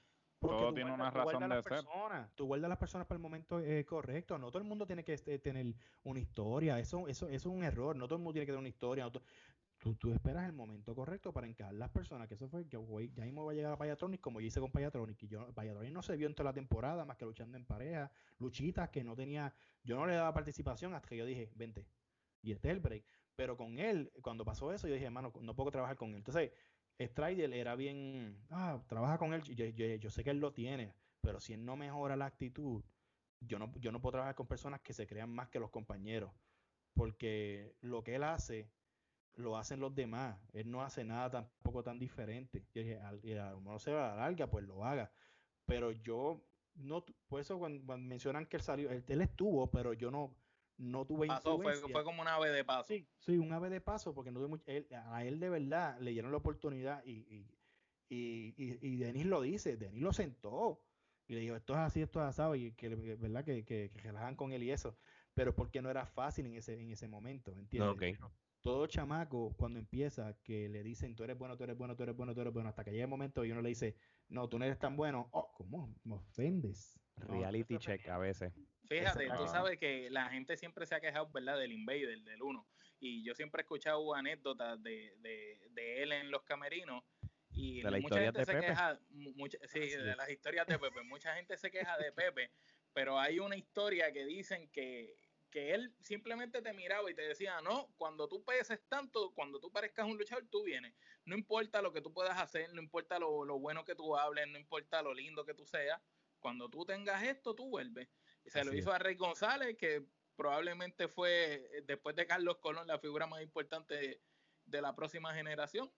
Así es. Imagínate eso. Y a veces esas cosas tienen que hacérselas a los muchachos, bajarle los humos. porque si no se trepan demasiado. Sí, me pasó. Pero hay cosas también. Hay cosas y hay cosas. Porque el booking, por ejemplo, o sea, eh, yo entiendo el concepto de que hay personas que tienen que parecer eh, luchadores, ¿no? Porque ciertamente todo el mundo juega su papel en, en, el libreto, ¿no? Pero a la misma vez, por ejemplo, tú tienes un Paul Heyman que siempre se ha destacado por este eh, sacar, eh, por pulir esos diamantes, ¿no? Así este, eh, eh, eh, sí, porque siempre lo ha hecho. Eh, los Mikey Whipwrecks de la vida, el mismo CM Punk, que siempre desde la indies sabíamos que tenía el micrófono y tenía el talento, pero no fue hasta que Paul Heyman le dio el espaldarazo en OVW que fue que él, ah, dijo, que yo, yo se supone que esté aquí en las grandes ligas. a veces un comentario como ese lo que hace es motivar a la gente a decir, ok, yo te voy a demostrar Es como, por ejemplo, la historia traían, la historia de, Tom Brady. ¿sabes? Mira a Tom Brady lo que es ahora. Y, y, que, y, Tom Brady lo cogieron casi en la segunda ronda del draft. Y que él le dijo, y, que él le dijo al GM de, los Patriots, ah, yo te voy a demostrar a ti porque fue la mejor, esta fue la mejor decisión que tú tomaste para tu franquicia. Así es, así es. Y el resto es historia. So, en la lucha libre pasa igual, ¿sabes? Hay, hay, hay personas que necesitan ese ese reality check para que entonces lleguen a ese próximo nivel, porque estando en su zona de comodidad no van a lograr nada. bueno, a, Albert le pasó, si, si no le llegan a escribir ese mensaje que le escribieron, que tú estás haciendo por lo que te estás quejando, él no hubiera explotado y hubiera empezado a hacer esto. Así es, así Y, y, para agregar a lo de, a lo de esto, eh, el reality check no tan solo fue el que yo le dijera, mira, esto es así, esto es asado. Él cuando hace el personaje sin careta, que su primera lucha fue en 100% lucha allí así sin careta, eh, que yo estaba yo decía, mira, es que no te puse hoy por esto y lo otro. Eh, y yo le daba le trataba de decir, coaching, no, no brinques tanto, no hagas estas cosas aquí, no hagas lo otro. O sea, hay, cosas que tú puedes encajar en diferentes. Era una, no, no era coachable, no, no, no seguía eso. Sí, como, como que no, no, no seguía instrucciones, no aceptaba. Pues, pues, lo que yo hice fue que un día, pues, esa lucha que él tuvo, eh, lo paré con alguien que tampoco era tan bueno, pero a veces cuando, si tú eres un buen trabajador, tú le puedes sacar una lucha a alguien que no es tan bueno. Si tú eres un buen trabajador y tú sabes llevar una lucha. No pasó, y yo cogí y no puse música, puse a la gente, porque me sentí en la confianza, puse a la gente a que dijera, ¿cómo te, te gustó la lucha? Y la gente, no, tú hiciste esto y esto mal y fue una porquería. y, él, y él le faltó el respeto a una muchacha, porque la muchacha dijo, en verdad que lo que hiciste fue una porquería. Era, era, era para darte. Bueno, bien se comportó la muchacha porque sabemos que los fanáticos nosotros somos fuertes. Eh, mira, eso fue una mierda. no, entonces, eh, pero era para darle ese hueco como que, hey, bájate de donde estás. Sí, baja esa nube. Trabaja. Que Muchachito, bájate de la nube. pero lo hizo, porque mira lo que hizo. Campeonato de Uruguay, todas las oportunidades que estuvo en el momento correcto y, y después mejoró. Y como tú lo veías en el ring, era buenísimo. Y hablando. Y mira quién es hoy en día. Claro, no hay taller para que lo exploten. No hay taller para que lo lleven. Que hay, hay cosas que se dan rápido y después, y después que así mismo como vienen se van, sí. Pero es cuestión de, mira, sigue, mantiente por los pies en la tierra y vas a llegar lejos. Eso es así, eso es así, muy buen punto. Bajo 100% lucha, este, hubo luchas que podemos decir que fueron clásicos, no solamente para 100%, sino fue clásicos para la lucha libre de Puerto Rico en general. Este, por ejemplo, este, hubo luchas como Roxy contra Eric Scorpion o, o Basago, como se le conoce hoy en día, en una lucha callejera. También tuviste e, esa famosa lucha de 450 con Lince Dorado, que actualmente está en lado de WWE en el, en el evento de Best of Three en Ponce, entre otras. Este, ¿Cuáles son para ti las luchas más memorables de 100% lucha y por qué? Y, si una de estas también lo son, pues las puedes mencionar, por supuesto. Yo creo que, que memorable, hay, hay cosas que son, que depende de la... Ok, yo voy a dar una explicación para, para que me entiendan. No, seguro. las personas, hay personas que dicen que no, que la actitud era, era lo mejor. Bueno, en, en, cierta parte porque fue con lo que tú creciste viendo y era lo que tú veías, no había nada más. Y era, e, era qué, qué, emociones te traían para tú decir antes lo mejor que ahora no te traen. Porque antes yo te puedo hablar de un juego, y antes yo jugaba muchos juegos de video y ahora lo que juego es shooter o de, de deporte y otros no, pero antes yo pasaba horas jugando porque es que er, eran otros tiempos, eran otros intereses. So, eh, la gente tiene que, yo por lo menos cuando me dicen cuáles son tus favoritas, fíjate, no son de las que todo el mundo menciona, pero es porque tuvieron un sentido. Por ejemplo, yo digo la primera de Víctor Meléndez y, Peter Romans, porque fue la que inició todo. Fue porque ese aplauso significó tanto para mí que no me importó nada más. Y para mí, pues, es una de las más presentes.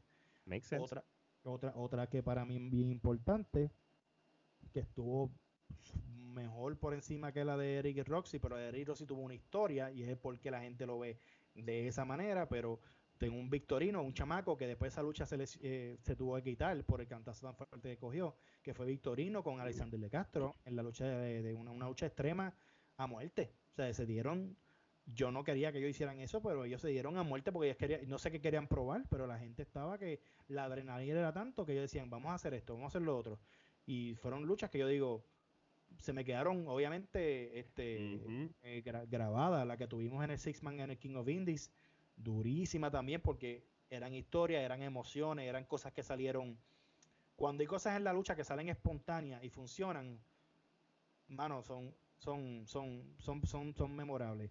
Pero para mí, Lindsay, Lindsay 450, y yo lo dije en mi podcast, yo pensaba que yo iba a venir a trabajar normal, porque yo no me consideraba nada wow. Y bueno, yo he escuchado historias que 450 nunca lucha, nunca le baja. Hemos escuchado aquí muchos luchadores que han tenido oportunidad de trabajar con él, desde Ángel Fashion, Mendoza, y todos dicen lo mismo, que ese hombre, no importa si hay cinco gatos o 50 miles de personas, el tipo siempre va a luchar igual. Pues yo conociéndolo, dudé. Yo dije, no, no van a matarse, y menos de Lince, ¿me entiendes?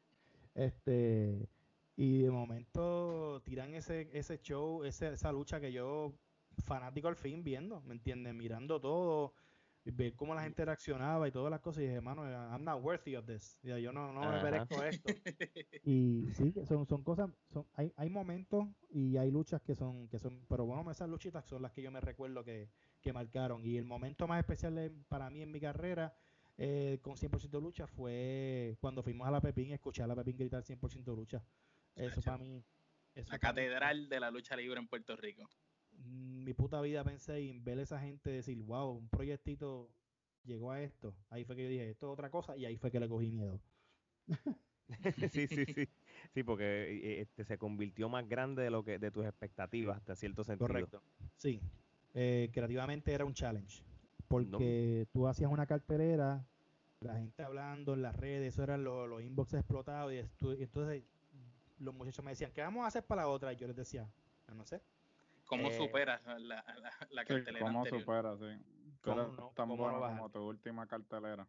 ¿Cómo, no baja, cómo, ¿Cómo vamos a bajarle? ¿Cómo vamos a hacer las cosas? Y, era, era eh, creativamente, antes que, antes que yo sonara la campana, era que yo me decía que yo iba a hacer. Era, era algo bien. Y entonces se encojonaban conmigo los muchachos. ¡Ah! Que tú, que. Y yo hermano, es que. O sea, a veces uno tiene cosas montadas, pero a veces uno yo por lo menos miraba mucho la atmósfera de cómo se sentía la noche. Depende de cómo se sintiera, era que yo y hacía el público, ¿verdad? Y el público. Y el público. Y hay veces que cosas que tú las cambias de momento. Durante la cartera tú cambias, ok, esto es lo que vamos a hacer, esto es lo que, esto es lo que te vamos a hacer. Mary, y un luchador, este, si ya tú le habías cuadrado con él lo que iba a hacer, y de momento tú a última hora cambiarle, ¿cómo reaccionaban los luchadores? Eh, por lo menos no, yo no le, nunca le cambié a última hora, de, yo los dejaba que ellos cuadraran sus detalles. Yo sí les daba momentos. Yo les, eh, yo les dije, cuadren su lucha, cuadren lo que vayan a trabajar. Mira, en tal momento tienes que hacer esto. Pero yo les dije, pero esto debe hacerse por esto y por esto y por esto. Y cuando ellos lo hacían, ellos me venían donde me decían, wow, mira, pero cambiar cosas, eh, yo no por respeto, no solo hacía última hora, pero sí cuando llegaban, que ya yo, porque yo hablaba con todos, yo hablaba por teléfono. Y yo, porque yo me gustaba saber su feedback. ¿Cómo te sientes? ¿Qué tú crees de esto? ¿Qué tú crees de lo otro? Y ellos me daban a veces historias. Ellos me decían, y esto y lo otro. Yo los hacía, todo, todo el mundo tuvo un rol creativo. Todo el mundo fue parte, porque todo el mundo sentía que, eran, que eso era de ellos. Y ese yo creo que fue la diferencia para que, que la lucha, la lucha, la gente, e, era, era algo porque éramos, éramos ese, ese, había esa confianza. Y yo siempre hablaba con el talento, lo hacía sentir parte, lo hacía sentir importante. Este, si estaban down, ese día yo los llamaba y los motivaba y decía, vamos a hacer esto, vamos a hacer lo otro. Y eso en, todos lados no se ve, ¿me entiendes? En todos lados tú vas a trabajar. No, lo hacen en ningún lado.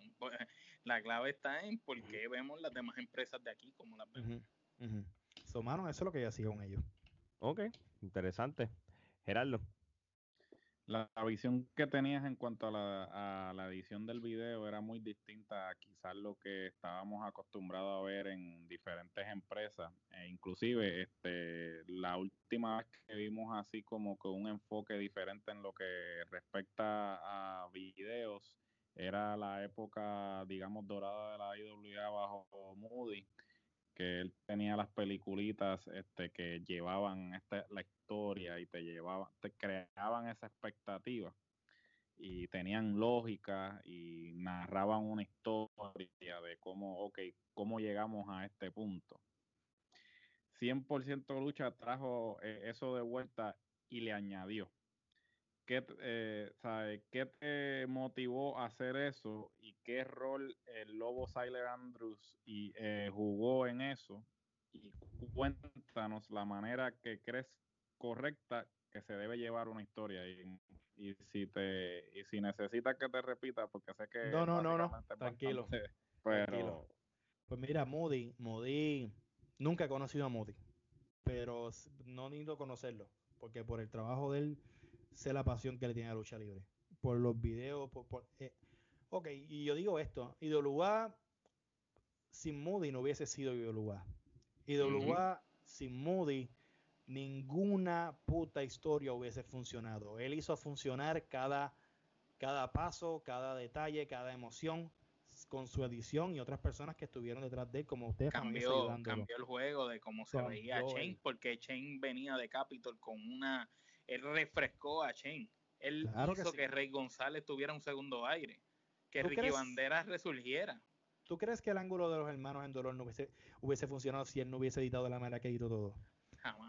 porque jamás tú hubieras visto que combinara Shane con Ricky. Jamás, porque no tienen nada eh, en común. Jamás. Nada, nada. El corazón de una, em, de, una empresa, eh, cuando es televisión, para vender una historia y para vender una película, eh, es el, editor y que sepa de la lucha y que sepa conectar, y que sepa jugar con esas emociones. Y ellos resumían, tú podías perderte el programa de lugar pero cuando tú te metías a las, a, la, a las 1 y que ahora se acababa a las 3, ¿verdad?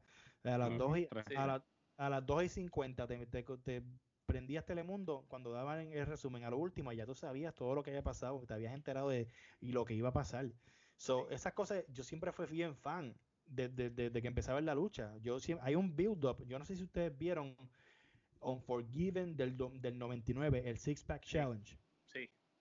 Es, en, ese, en esa lucha hicieron un video que al sol leo todavía, yo no sé, yo creo que yo, soy medio retardado, porque a veces yo pongo ese video para verlo porque me pompea. Eh, usan una canción de Fear Factory, eh, una banda que me encanta de rock bien dura, y en la manera que montaron ese package, yo dije, diablo, qué cosa es. Pues, esos fueron los cosas como el de WrestleMania, de Austin y Rock, en uno de los mejores builds de la historia. My way. sí que la lucha no hubiese sido la misma si no hubiesen dado ese build-up. Porque tú te recuerdas de ver ese tu ver el build-up y de momento verlos a ellos dos caminando. La peliculita, la peliculita que, que, que, si tú no habías visto lucha libre por X o Y razón un par de semanas, tú veías la peliculita y tú decías, ah, esto es lo que, por esto es que voy a ver esto. Correcto. Pues ahí, ahí es que llegamos. Entonces yo digo, ok. Y yo empecé con Perro de a editar así. Pero yo dije, yo voy a editar y voy a hacer solamente este eh, recaps y me dicen, pero ¿y por qué no sale la lucha completa? Y yo le dije, no, porque los muchachos están en, desarrollo y pueden haber cosas que ellos hagan que no guste y si yo presento un Bosch de ellos, no va a tener, la, la persona puede perder el interés a qué mierda. No, pero pues entonces yo los pinto bonitos y el que quiera ir, que vaya y los vea y los vean en, su, en, su, en su full. Pero e, era eso, yo decía, yo, bueno, déjame hacer recaps, eh, las historias, a mí eso de cuestión de que, ah, que esta noche, no, yo no hacía nada de eso. Yo los paraba estilo como que yo fui cogiendo cosas diferentes. Pues vamos a pararlos de ladito, hablar eh, en su carácter personal. ¿Por qué? Porque hay gente que no le gusta la lucha libre y cuando ven un video de lucha libre, dice, mire esos payasos hablando mierda y siempre la misma mierda. Porque esa es la imitación que hacen. Ah, pues yo, claro. yo, dije, yo, dije, pues espérate, yo te voy a callar la boca. Cuando tú pases el video, vas a ver a un luchador hablando en su carácter personal de por qué no estuvo contento hablando con su lucha, hablando de su lucha. Y la gente, pero a ver. Entonces empieza, empieza ese interés de, de, qué hay detrás. Sí, porque mezclaste la realidad con, con, con la historia. correcto. pero cuando entra Siler, que estamos corriendo la historia sin querer de Strider, y Siler viene le da su le da su toque, ¿me entiende? De, de sale una bestia editando y hace el build para, para, para King of Indie y todas las cosas, él y yo como hicimos un clic. Él editó de una manera diferente a la mía, pero había, era la misma, la misma, la misma visión. So íbamos ahí. Pues todas esas cosas me motivaron. Y yo creo que si tú, yo ponía a editar a otra persona, porque lo más seguro no tuviese el tiempo, pues el video no iba a tener el mismo feeling. Y yo por eso me encargaba de hacer todito. Y es, y, y, es la clave. Es la, hay compañía ahora mismo, lo de Idolubá, el, ángulo, yo peleé mucho con el, con el director de WWC, porque yo decía, ese ángulo de WWA y WWC tienen que hacer unas novelas en videos cabronas. Esto no es, como en los tiempos de antes, es que la gente estaba esperando esa novela entre sabio, rey, usar a tono, usar a maniferno, darle de verdad. Y realmente lo único que vendió esa historia fue el factor nostalgia y el simple hecho que, que Rey apareciera allá. Sí, pero en edición, si no está muy, no va a ser lo mismo, ¿me entiendes? Y no, entonces son, son esos son esos, esos factores porque lo me motivaron a editar de la manera que yo editaba, a llevar los builds de esa manera, a grabar los muchachos que se vieran este, más reales. Y yo creo que eh, eh, en la, edición y en los posters, todo fue como que todo. fue, fue, fue, yo creé un branding. Yo no, yo no nunca estuve mezclando cosas. Yo creé un branding. Este es mi póster, este es mi póster todo el tiempo.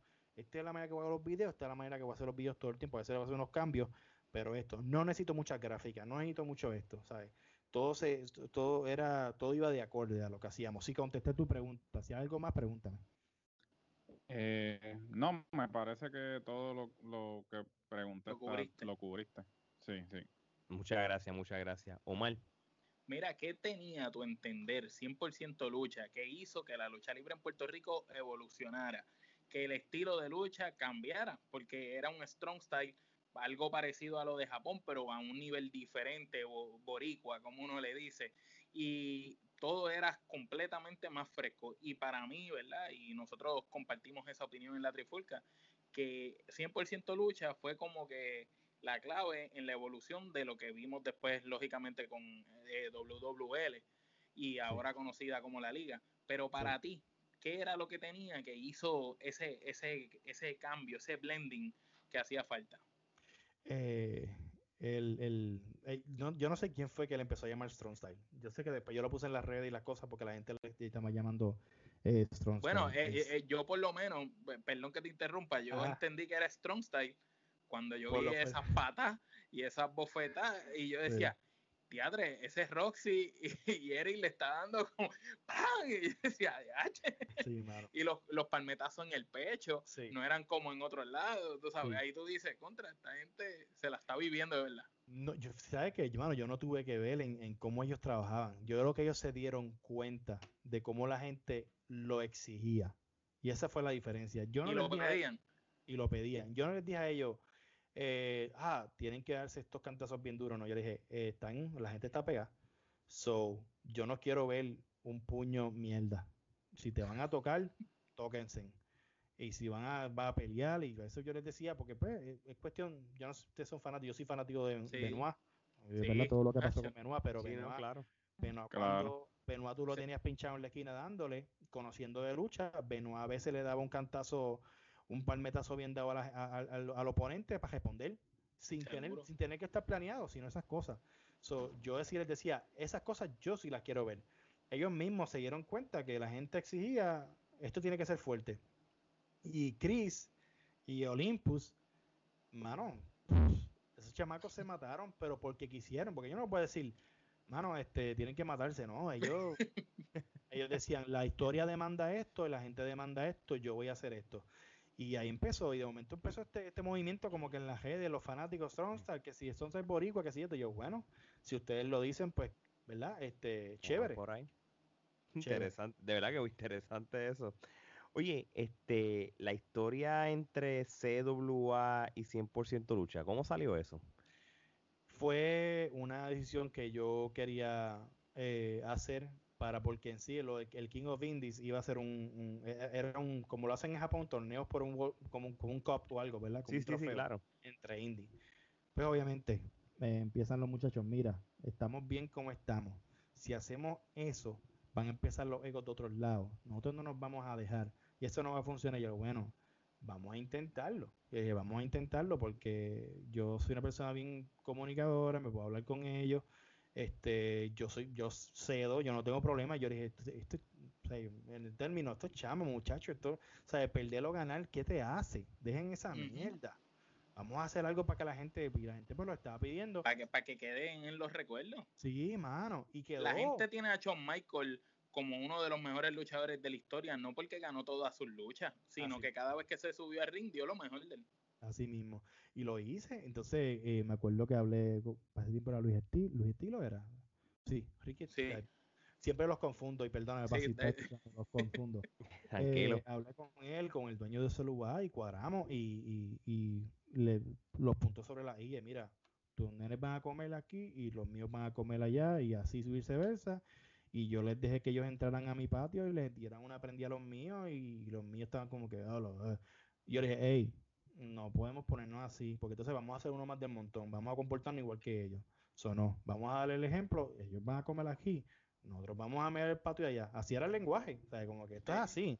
Y en cierta parte era una competencia porque decían, no, que siempre, siempre si tú luchas mejor que ese lugar o que las cosas, pues vamos a hacerlo. Y cuando yo fui a, al show de... Yo los traté súper bien cuando fueron a, a, a, mi, a mi lado. Cuando yo fui a la Pepín, los muñequitos me los cambiaron como 17 veces. El Booker para ese tiempo me enteré que después era sabio. Eh, hmm. sabio no quería hablar conmigo y yo entiendo que no quería pero como que cuadrar nada porque pues decían ah, que yo era un don nadie. O sea, yo era un chamaco que estaba haciendo ruido sin la, sin la ayuda de ningún veterano, sin la ayuda de, sin la, la, la pala de nadie, haciéndolo por mis cojones y por los, cojones de los muchachos, con el poquito dinero que teníamos, nos estábamos quedando pues prácticamente con las redes, en el sentido de que la gente estaba mencionándonos. Y Will Urbina fue el que me ayudó a hablar con Sabio, porque yo quería un detalle y funcionó. Yo decía, mira, no tiene lógica que salgamos con ustedes juntos en la cortina, porque somos de afuera. Dame la oportunidad de salir por la gente. Yo no te pido nada más. Y él me dice, este, si el portón está abierto de, Sabio me dice, el portón está abierto de tal lado, eh, pues háganlo. Y yo, pues ahí como quise, ok, ya lo tengo. Cuando salimos por el público, la gente hizo, era, ¿por qué? Mano, ICW lo hizo, en Invasion lo hacían. Claro, sí, sí. Era, era el, el de invasión vende. Yo estoy cuadrando las cosas como yo como fanático me hubiese gustado verlas. A mí no me hubiese gustado que salieran WWE y no, eso de salir por el público, ¡ah, allí! Es una mierda, pero funciona. So, yo quería eso. Yo decía, ese es el vibe. Y cuando los muchachos empezaron a caminar, que la gente empezó a gritar 100% de lucha, los muchachos se les, infló el pecho y querían comerse el mundo, ¿me entiendes? So, fueron cosas que, funcionaron, mano, que funcionaron. Y, pero en cuestión de eso, pues, yo, lo que lo cagó fue que yo me fui. Vine la oportunidad de irme para Estados Unidos y yo dejo todo en manos de otras personas. mi comunicación la dejo en manos de otras personas y no fue lo mismo. ¿Me entiendes? So, sí podíamos hacer cosas grandes con CWS y con CWA si yo hubiese estado. Y yo me encargué de joderlo todo cuando me fui. En vez de, yo, yo en vez de parar y decir, no vamos a tirar más show, los dejé correr sabiendo el resultado que iba a pasar. Ok, interesante. Este, Omar, entonces, dicho eso que acabaste de decir, ¿cuándo, cómo y entonces por qué llega a su fin 100% lucha este proyecto que trajo tanto a la lucha libre de Puerto Rico? Pues mira, cuando me voy, este, los shows no son los mismos. Eh, la dinámica, yo animaba la gente. Yo hablaba con la gente en el micrófono. El que fue para los shows sabía que yo me iba para allá a hablar con ellos. Y yo este le, les daba las gracias porque vinieron. O sea, yo hacía todo el mundo, yo hacía todo el mundo este sentir parte. Sí, sentir parte, sentirse parte del show y todas las cosas. Y, y cuando me voy, pues, no hay un animador. ¿Dónde está? ¿Dónde? O sea, es como y si ICW sin Paul Heyman, no funciona. Ah, ¿dónde está Brandon? ¿Dónde está Brandon? Ah, Brandon no está, pues esto no me gusta. Y la gente, pudiendo el show estar bueno, porque el mero hecho yo no estaba y saber que ya faltaba uno o dos, ah, no me gusta, entonces yo sabía que, iba a pasar prácticamente. Surge la, la parte del Best of Three, eh, de, hacer el show de Best of Three con, con, con Lince, con John, y todo lo monetario, todas las cosas. Y yo dije, esto es lo último que, que, que, se va a poder hacer, porque yo, yo, no, iba, yo no tenía planes de virar. Y tiré el palo por tirar. Entonces yo, yo siempre, eh, no tuvieron el DVD de Paul Heyman que dice, yo, mentí, yo mentía para sobrevivir al otro día. Muchas veces lo hizo, ¿entiendes? muchas veces muchas veces les quise decir a muchachos, sí, todo está bien. No todo estaba bien, no, no había el dinero, no, no había las cosas. Eh, se convirtió en algo tan y tan demandante que yo dije, entonces habían ofertas, hubieron personas que se me acercaron de la Coca-Cola, de otros lados, que iban a bregar con Negrín, después querían bregar conmigo. y yo les preguntaba, ¿cuáles son tus intenciones? Me dicen, no, yo quiero tumbar a tal persona. Yo, pues conmigo no vas a trabajar. Y la muchacha, pero mira, hay chavo. Si el que venga a invertir en mi proyecto me tiene que dejar a mí trabajar creativamente, yo los voy a llevar a donde tengo que llevarlo. Pero yo no voy a dejar que alguien venga a meter dinero, a dañar mi imagen. No, y a dictar tus pautas. A comprometer la, comprometer la visión. Mira, no, nosotros trabajamos como trabajamos y no estamos casados con ninguna empresa. El que lo hace bien lo alabamos, el que lo hace mal lo criticamos. Y somos así y desde el día uno nosotros tres decidimos eso. Porque si tú te pones a estar aceptando, después tú le estás dando permiso a cualquiera a meter la mano en, tu negocio y hacer lo que le dé la gana. Claro que sí. Y no, yo dije, no, ya yo he visto mucho, no es por experiencia propia, pero he visto muchos fracasos en ese, en ese aspecto del dinero. Y yo digo, digo, yo quiero cargar con la culpa, que si se cae es mi culpa, no es culpa porque vino este, me subió tres meses, todo se vio bonito, bonito en Chapo y de momento cayó todo. No, lamentablemente no se cayó. Ah, no, yo me fui, jodí todo, jodí, fui yo, fue mi culpa, es mío. So, no tengo culpa de nadie más. Y, mano, y me acuerdo después de ese beso tri, dos, creo que dos ocho más, los muchachos, habían otros intereses. Acuérdate que ya, ya había, estaba, WL ya los estaba reclutando. Había taller, eh, sí. Sí, ya, ya, que ya había taller y, y todo, todo se dio de esa manera. Ya habían, ya habían cumplido el ciclo. Sí, ya habían cumplido. Ya habían, no había, no habían creativamente, eh, sinceramente, no había nada más que hacer con ellos porque ya se había hecho lo que, con lo que se iba a trabajar. No, ok, ok. Gerardo.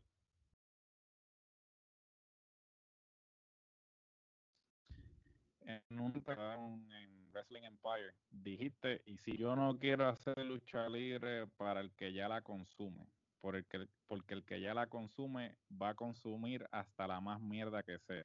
Yo quiero hacer lucha libre para el que está en una panadería comiéndose un sándwich y están dando lucha y diga, coño, y se motive a verla. ¿Qué piensas del producto actual que están presentando la empresa, las empresas de lucha libre tanto en Puerto Rico como en los Estados Unidos? En Puerto Rico el producto es cultural. Eh, ese es el problema. Cuando tú vienes con una idea nueva, una idea, eh, una iniciativa diferente, eh, tienes, un, tienes un reto.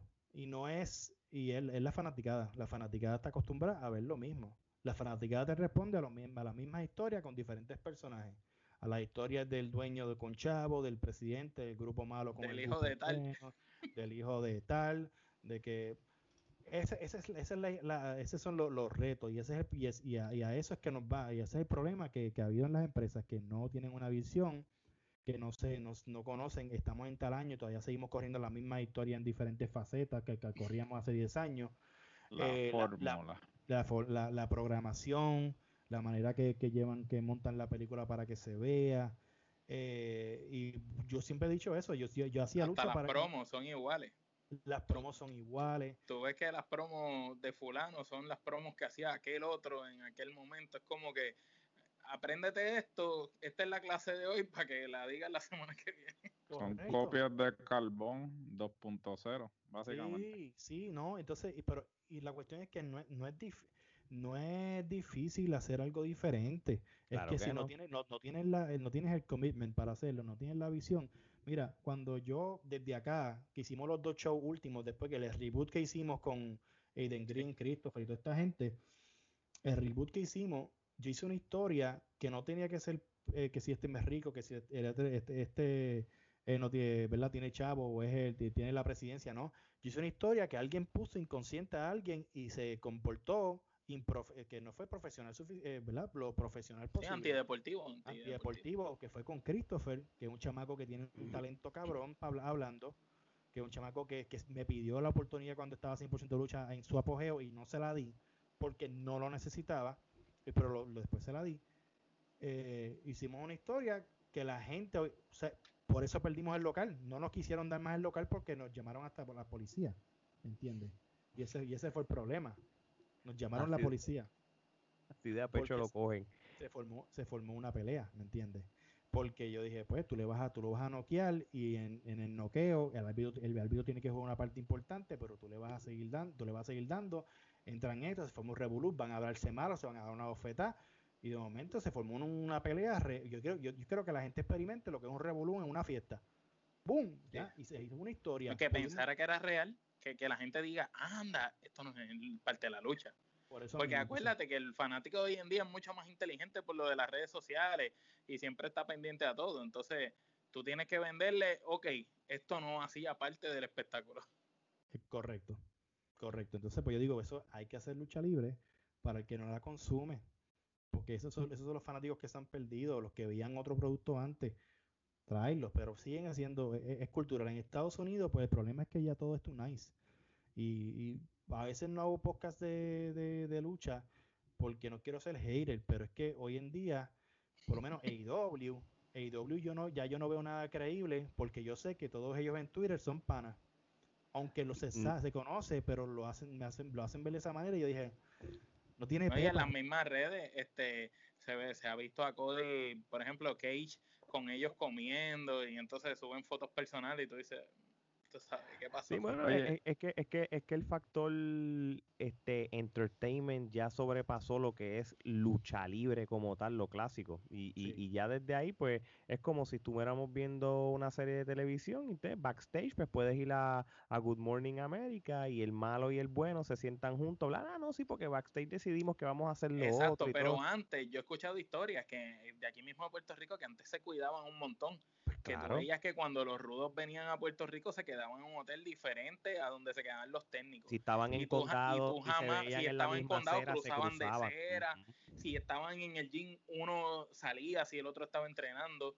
Este, hay eh, una vez una anécdota de Rico Suave, iba caminando, tenía riña con Joe Smith, lo vio y de lejos empezó a insultarlo, ah, me cago en tu madre, tienes que irte de aquí, y era todo para mm, mantener. Bueno, pero eso le tienen, eh, eso le tienen que dar gracias a Papi Bean, porque Papi Bean fue el que este, básicamente siguió haciendo hincapié en que esto es entretenimiento para que eh, los, estados, los estados dejaran de eh, regularlo como un deporte. Y ciertamente pues entonces el kayfabe se fue, se, se fue a, a, la nada porque entonces él siguió, o sea, eh, recalcando que esto es entretenimiento, obviamente había un interés económico detrás de lo que... Mayor, exacto. Pero ciertamente, oye, y eh, tomando eh, en consideración lo que tú dijiste, que, que no quieres ser hater, que, que so, básicamente, porque es que hay, digamos, hay dos corrientes de pensamiento actualmente en la lucha libre, ¿no? Está el que dice que uno no debe criticar el producto, que simplemente se tiene que, lo que le llaman el suspension of disbelief, ¿no? Simplemente disfruta del producto, sí, disfrútate el producto como es y no digan nada al respecto. Sin embargo, pues yo creo que nosotros pertenecemos a esta otra corriente de pensamiento que es que, mira, nosotros llevamos prácticamente, yo desde que tengo uso de razón veo lucha libre, definitivamente yo he visto todo, todo lo que puede suceder en un ángulo, en una historia, ya yo lo he visto. O sea, ciertamente cuando cuando yo vea algo reciclado, te voy a decir, ah, mira, eso es un ángulo reciclado. Eso fue lo que pasó tal día. O sea, yo lo vi en tal año, en tal, en tal cartelera, pa, pa, pa. Entonces, ahora te pregunto yo a ti, eh, ¿a qué corriente de pensamiento tú entonces perteneces? ¿A, esa corriente de, ah, mira, pues eh, por lo menos nos están ofreciendo algo, no voy a hacer ningún tipo de comentario? o, eh, o a la corriente... lo que dijo ese hombre, no creo. o sea, o no, no, pero obviamente... Tiene que pertenecer a la de nosotros obligado.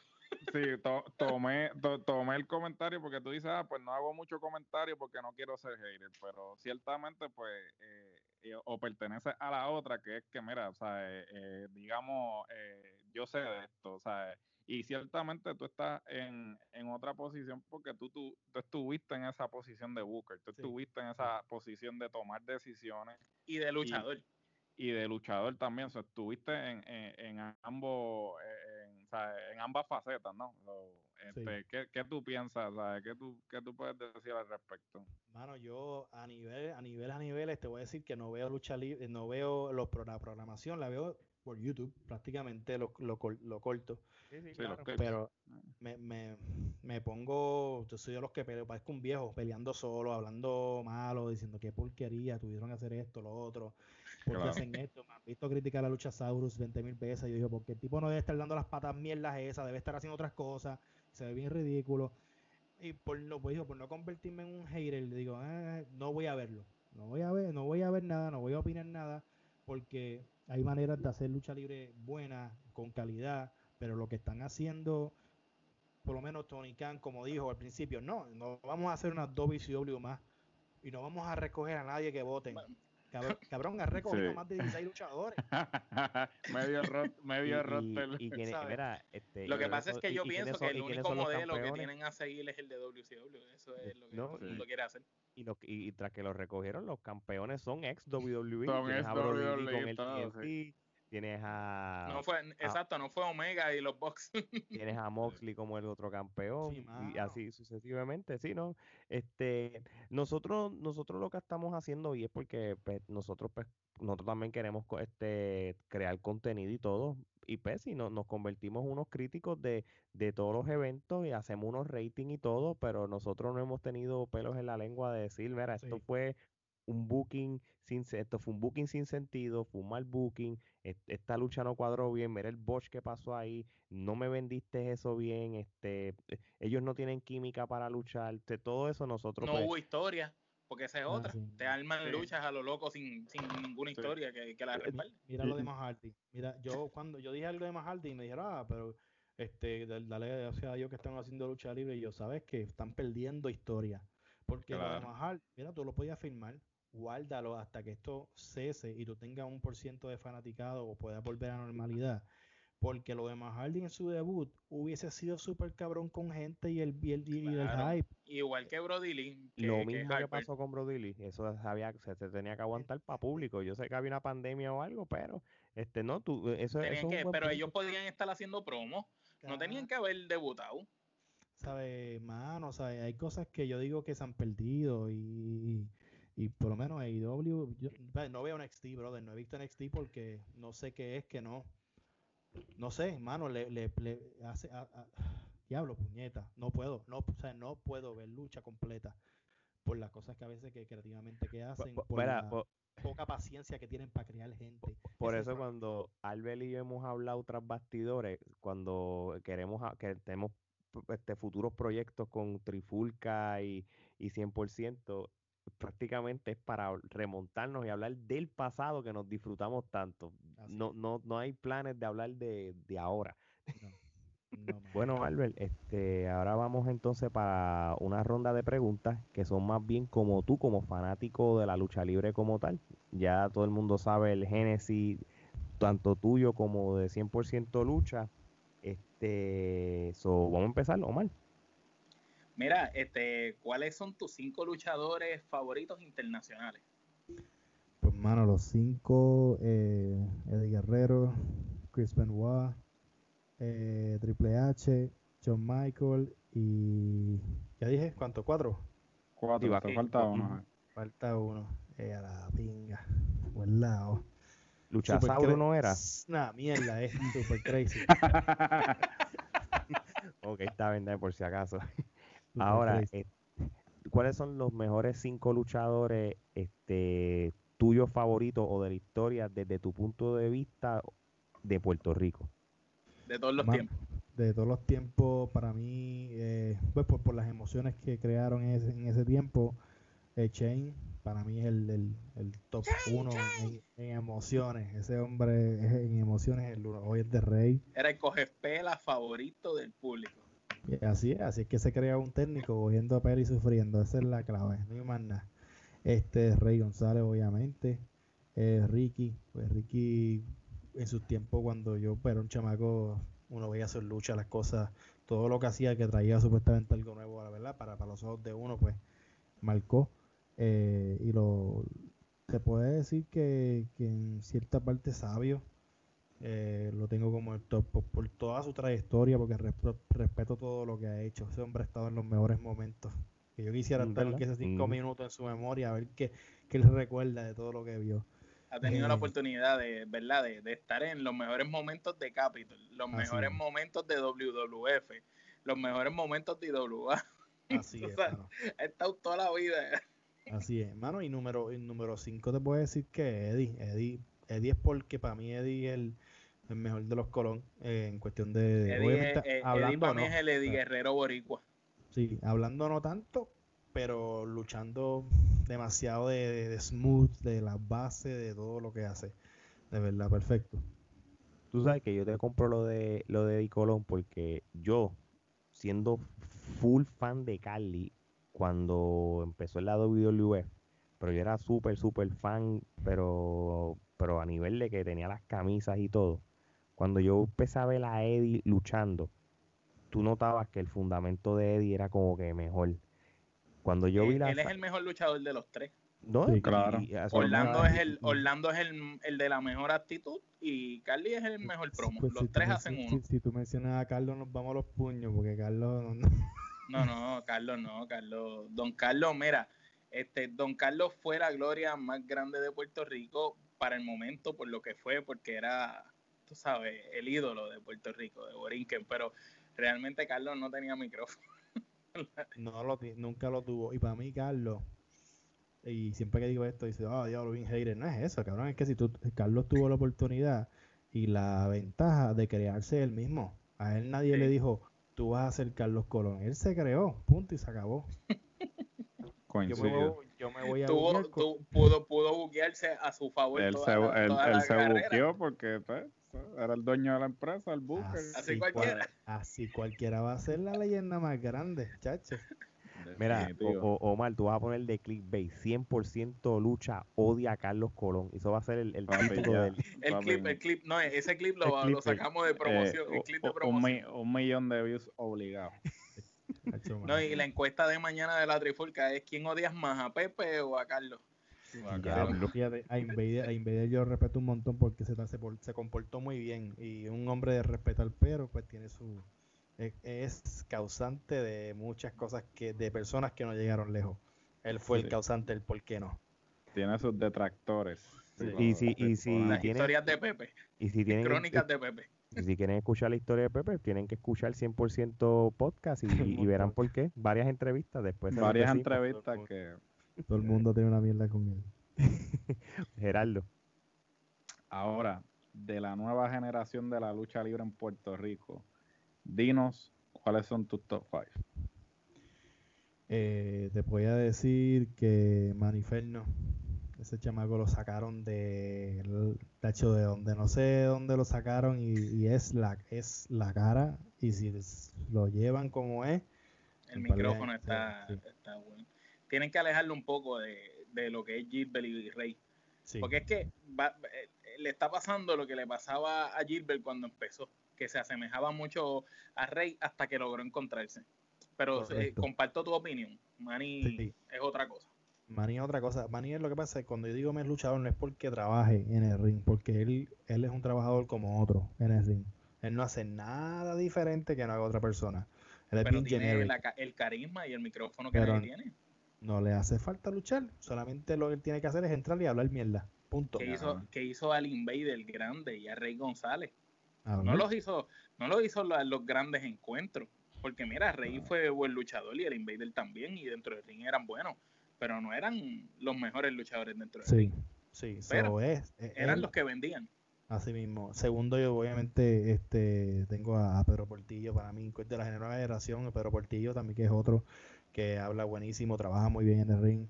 Y, y, son personas con las que tú puedes hacer muchas cosas que espero que no se les vaya la obviamente la guagua este otro chamaco que veo que se puede hacer demasiado con él, todavía tiene taller para mejorar, es Mendoza.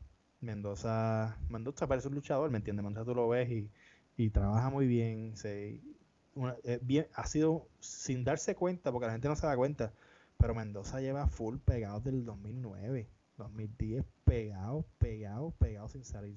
Mendoza está ahí de, para mí de, de mis top de, de 4 y 5, mano, estamos hablando de lo que estábamos hablando ahorita, de que, hay. Estoy, eh, No, creo que te menciono 3, pero 4 y 5 estoy. Davidson. Mark Davidson, sí, pero es que necesita. Donde está, no va a poder, donde está, no va a poder hacer mucho. Eh, eh, ok, hay personas que, que dicen, no, que estuvo en WL y es algo grande, no. Es que las personas independientemente tienen que pasar por Capitol y hacer momentos en Capitol para tú saber ser reconocidos como estrellas en Puerto Rico. Sí.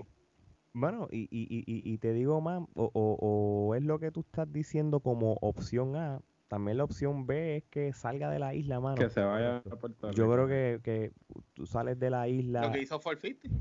Sí. sí. Vamos a ponerlo de esa manera. Yo creo que es a lo que yo iba. Pero sí, este, muy, muy, muy buen punto lo que tú estás dando y, y es la realidad de lo que está pasando en la lucha libre como tal este, de, Puerto Rico. Este, Sabemos que en la industria de la lucha libre, en general, no todo es color de rosa. ¿Qué es lo más que tú detestas de la lucha libre? El, que la gente se ayuda a la película a un nivel donde no tienen que vivírsela, que no jueguen, no jueguen para el equipo, que no sigan la, que, obviamente, mano, eh, trabaja para el equipo, ayuda a tu compañero, ¿me entiendes? Todo, todo gira, tu momento va a llegar, no todo, no porque tengas dos o tres fans en Facebook diciéndote, ah, me encantó la forfiste que hiciste, ya tú eres la gran cosa, hay mucho más que conlleva eso, hay mucho más conocimiento, hay cosas que van a seguir aprendiendo así lleves cinco años luchando, vas, tienes, eh, eh, el lucha libre es educación continua. Y hay gente que deja de educarse y pierden el norte. Este, pero que cosas que detesto, mano, es que no, no, no, todo, no jueguen para el equipo todo el mundo y, los egos, las cosas, la, la, el mirarte por encima del hombro. No, no, no debe haber por qué. Y eso es las cosas que detesto. Ok, muy bien. Omar. Si pudieras buquear tres luchas de ensueño cuáles estas serían y puedes utilizar cualquier luchador del mundo entero, no importa si está retirado, si falleció, época, no importa. Tus tres luchas de ensueño en tu videojuego. Imagínate tu videojuego, pero real, ahí en su prime. Todo el, el, todo el, Juego, el juego se llama 100% lucha, el video game. Ya, pues este es bien difícil. Pero bien difícil porque a veces uno dice, ya, esta con esta se daría buena, esta con esta se daría buena. Sí, pero mezclando época, como tú quieras. Como tú quieras, aunque sea una, mira a ver, a ver si te sale. A mí, a mí me hubiese encantado ver este un Brejal con un Corangol del 2012. Coño, esa vez ha sido bueno. Me leíste la mente. Yo también coincido con ¿Qué Brejal? ¿El del 97? El Brejal del 97. El que estaba, pero... La bestia. y lo, haría en un Summerland en un Summerland, que tenga un min, no tienen que tener un título ni nada por el estilo, pero No lo necesitan. No lo necesitan. Eh, a ver qué otra, brother. Qué otra.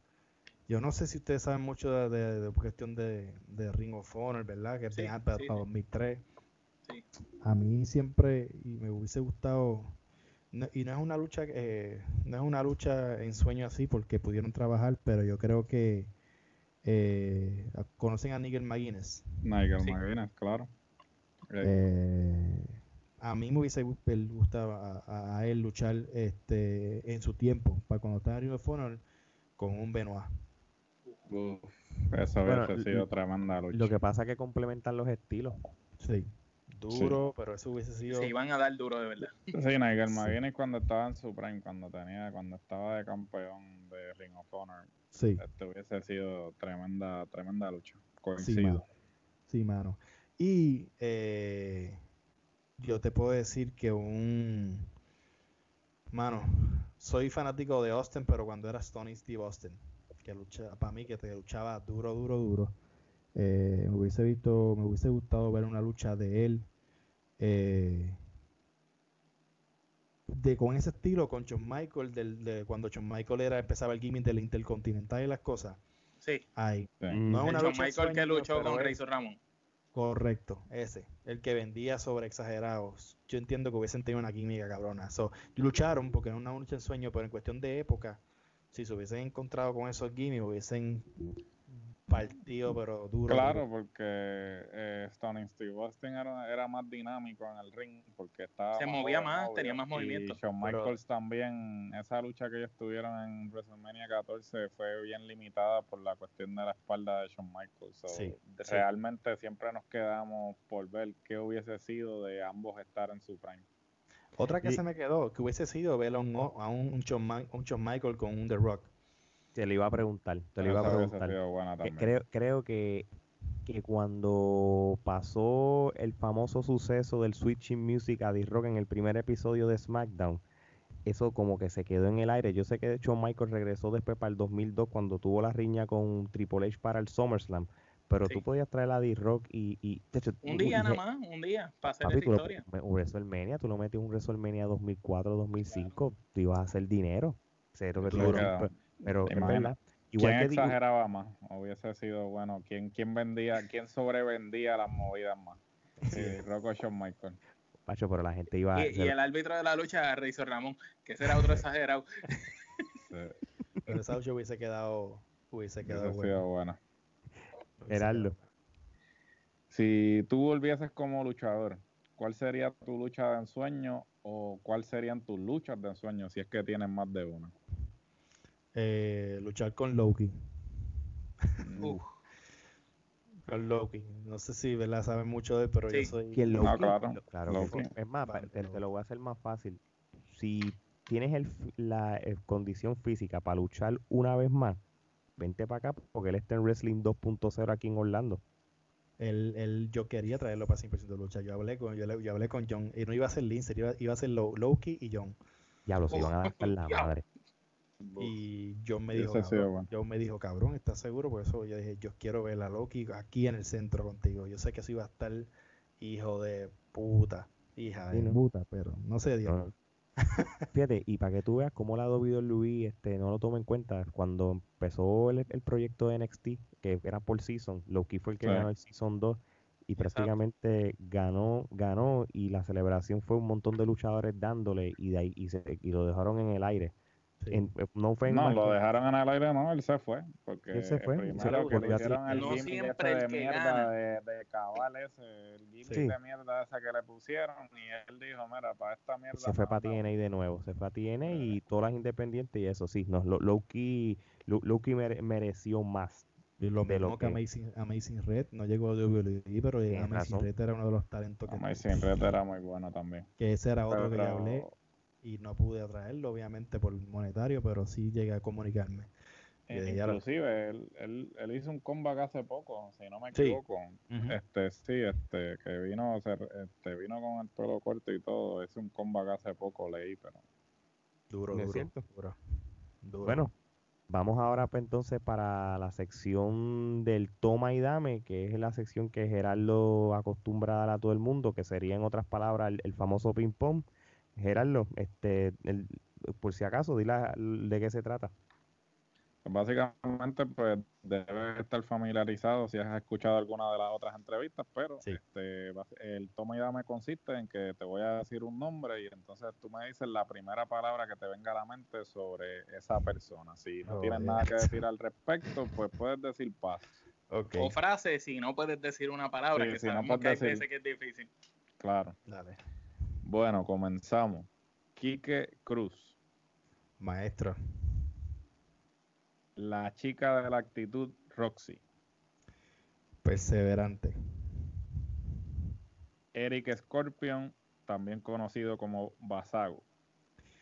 El luchador que menos ha reconocido en, la, en Puerto Rico y no han sabido trabajar con él. De acuerdo.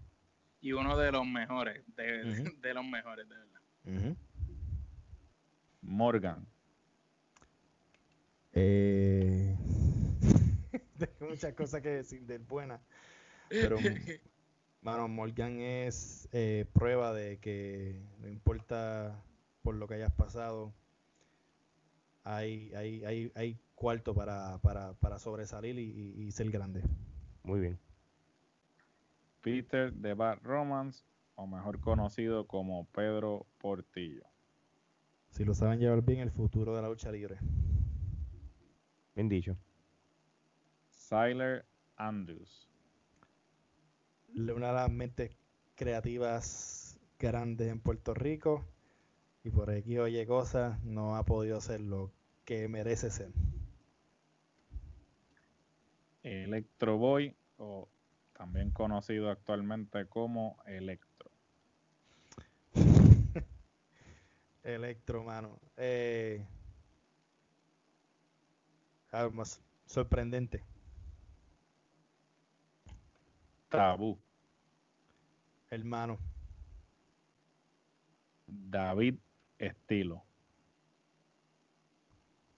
Que deje de hacer los ángulos de gerente general.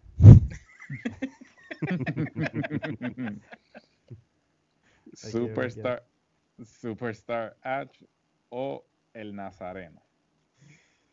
El que pudo ser el próximo grande de Puerto Rico y por estar cambiándose de lado a lado no pudo llegar a nada. Tenía todo, físico, tamaño, luchaba bien, hablaba. Sabio Vega. Vamos, lo más grande que ha tenido Puerto Rico en la lucha libre. Muy bien. The Real OB. Obi, Obi. Y te lo voy a decir ahora. Obi, si tiene una plataforma para poder brillar, cuando se quite la careta, va a ser más grande de lo que es. Brother, nosotros tuvimos la, oportunidad de, hacer una entrevista con él full, así como estamos haciendo contigo, y, tremendo talento. Él es ahora mismo el actual campeón de acción vibrante de la CWA. Este, y, y sí, este, de verdad, de verdad, un buen futuro con, lo, con lo que nos estaba hablando. Gerardo, disculpa. No, no, este, Justin Dynamite.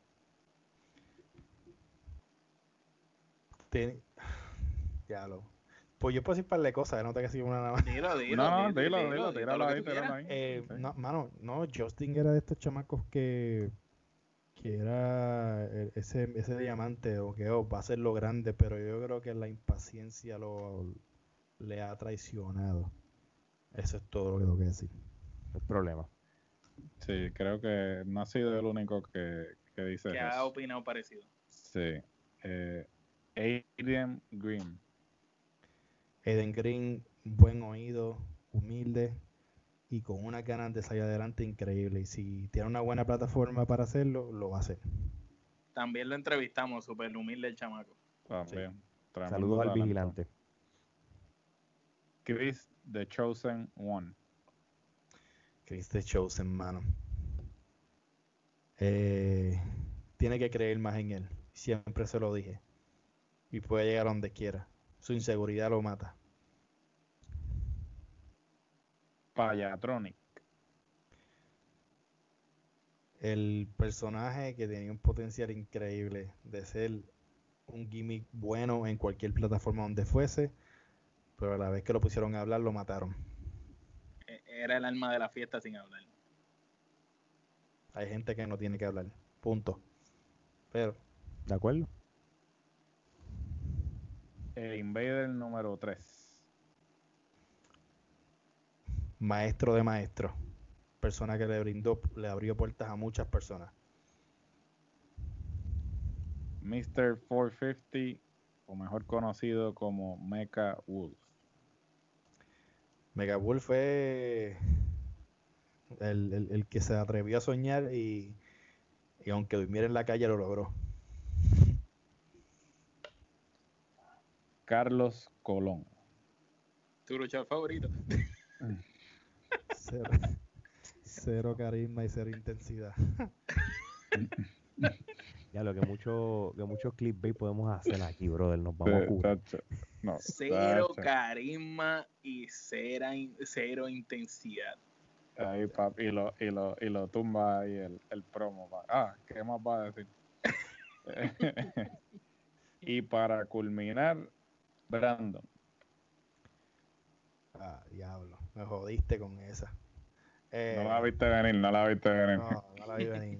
No, mano, un chamaquito que soñó muchas cosas que si vuelvan a hacer, vuelva a hacer lo mismo que, que, que, ha hecho, porque no se arrepiente de nada y porque entiende que contribuyó un poquito en algo y todavía es joven. Muy bien, muy bien. Bueno, ahora sí vamos para las últimas preguntas. Este, Omar, mira, eh, veremos algún día una temporada más de 100% lucha. Hay una posibilidad, y si siempre se ha hablado, nunca se ha cerrado, aunque digan que cierran y abren, cierran y abren, hay talentos que pulir, hay otra finca que hacer, y sí, no, nunca, nunca se dice nunca, y porque hay varios talentos que, tengo en mira que yo digo que, digo que necesitan la plataforma. Deja que pase el COVID, nunca sabe. Bueno, la de Eric ya me jodí, pues ya dije que Eric se va a retirar en 100%, eso tengo que brega con ya, eso. Ya ahí tienes el main event. Sí, ahí tienes el main event. Ya tengo que ver. Tengo algo. Se me ha cogido la mente, pero vamos a ver. Muy bien, muy bien. Este, actualmente, y ahora vamos a hablar de, del podcast tuyo. Este, tienes un podcast que realmente, como dije en el intro, eh, es, un, es un podcast que realmente es diferente a, a todos los demás. Te separas de podcast como el de nosotros o, o de otros, tú sabes, este 100% podcast. Este, háblanos de ese proyecto, cómo surgió todo, cómo, cómo te, te dio con decir, mira, sabes que voy a hacer este podcast y, y si lo que tú tenías en mente es lo que se está dando ahora mismo.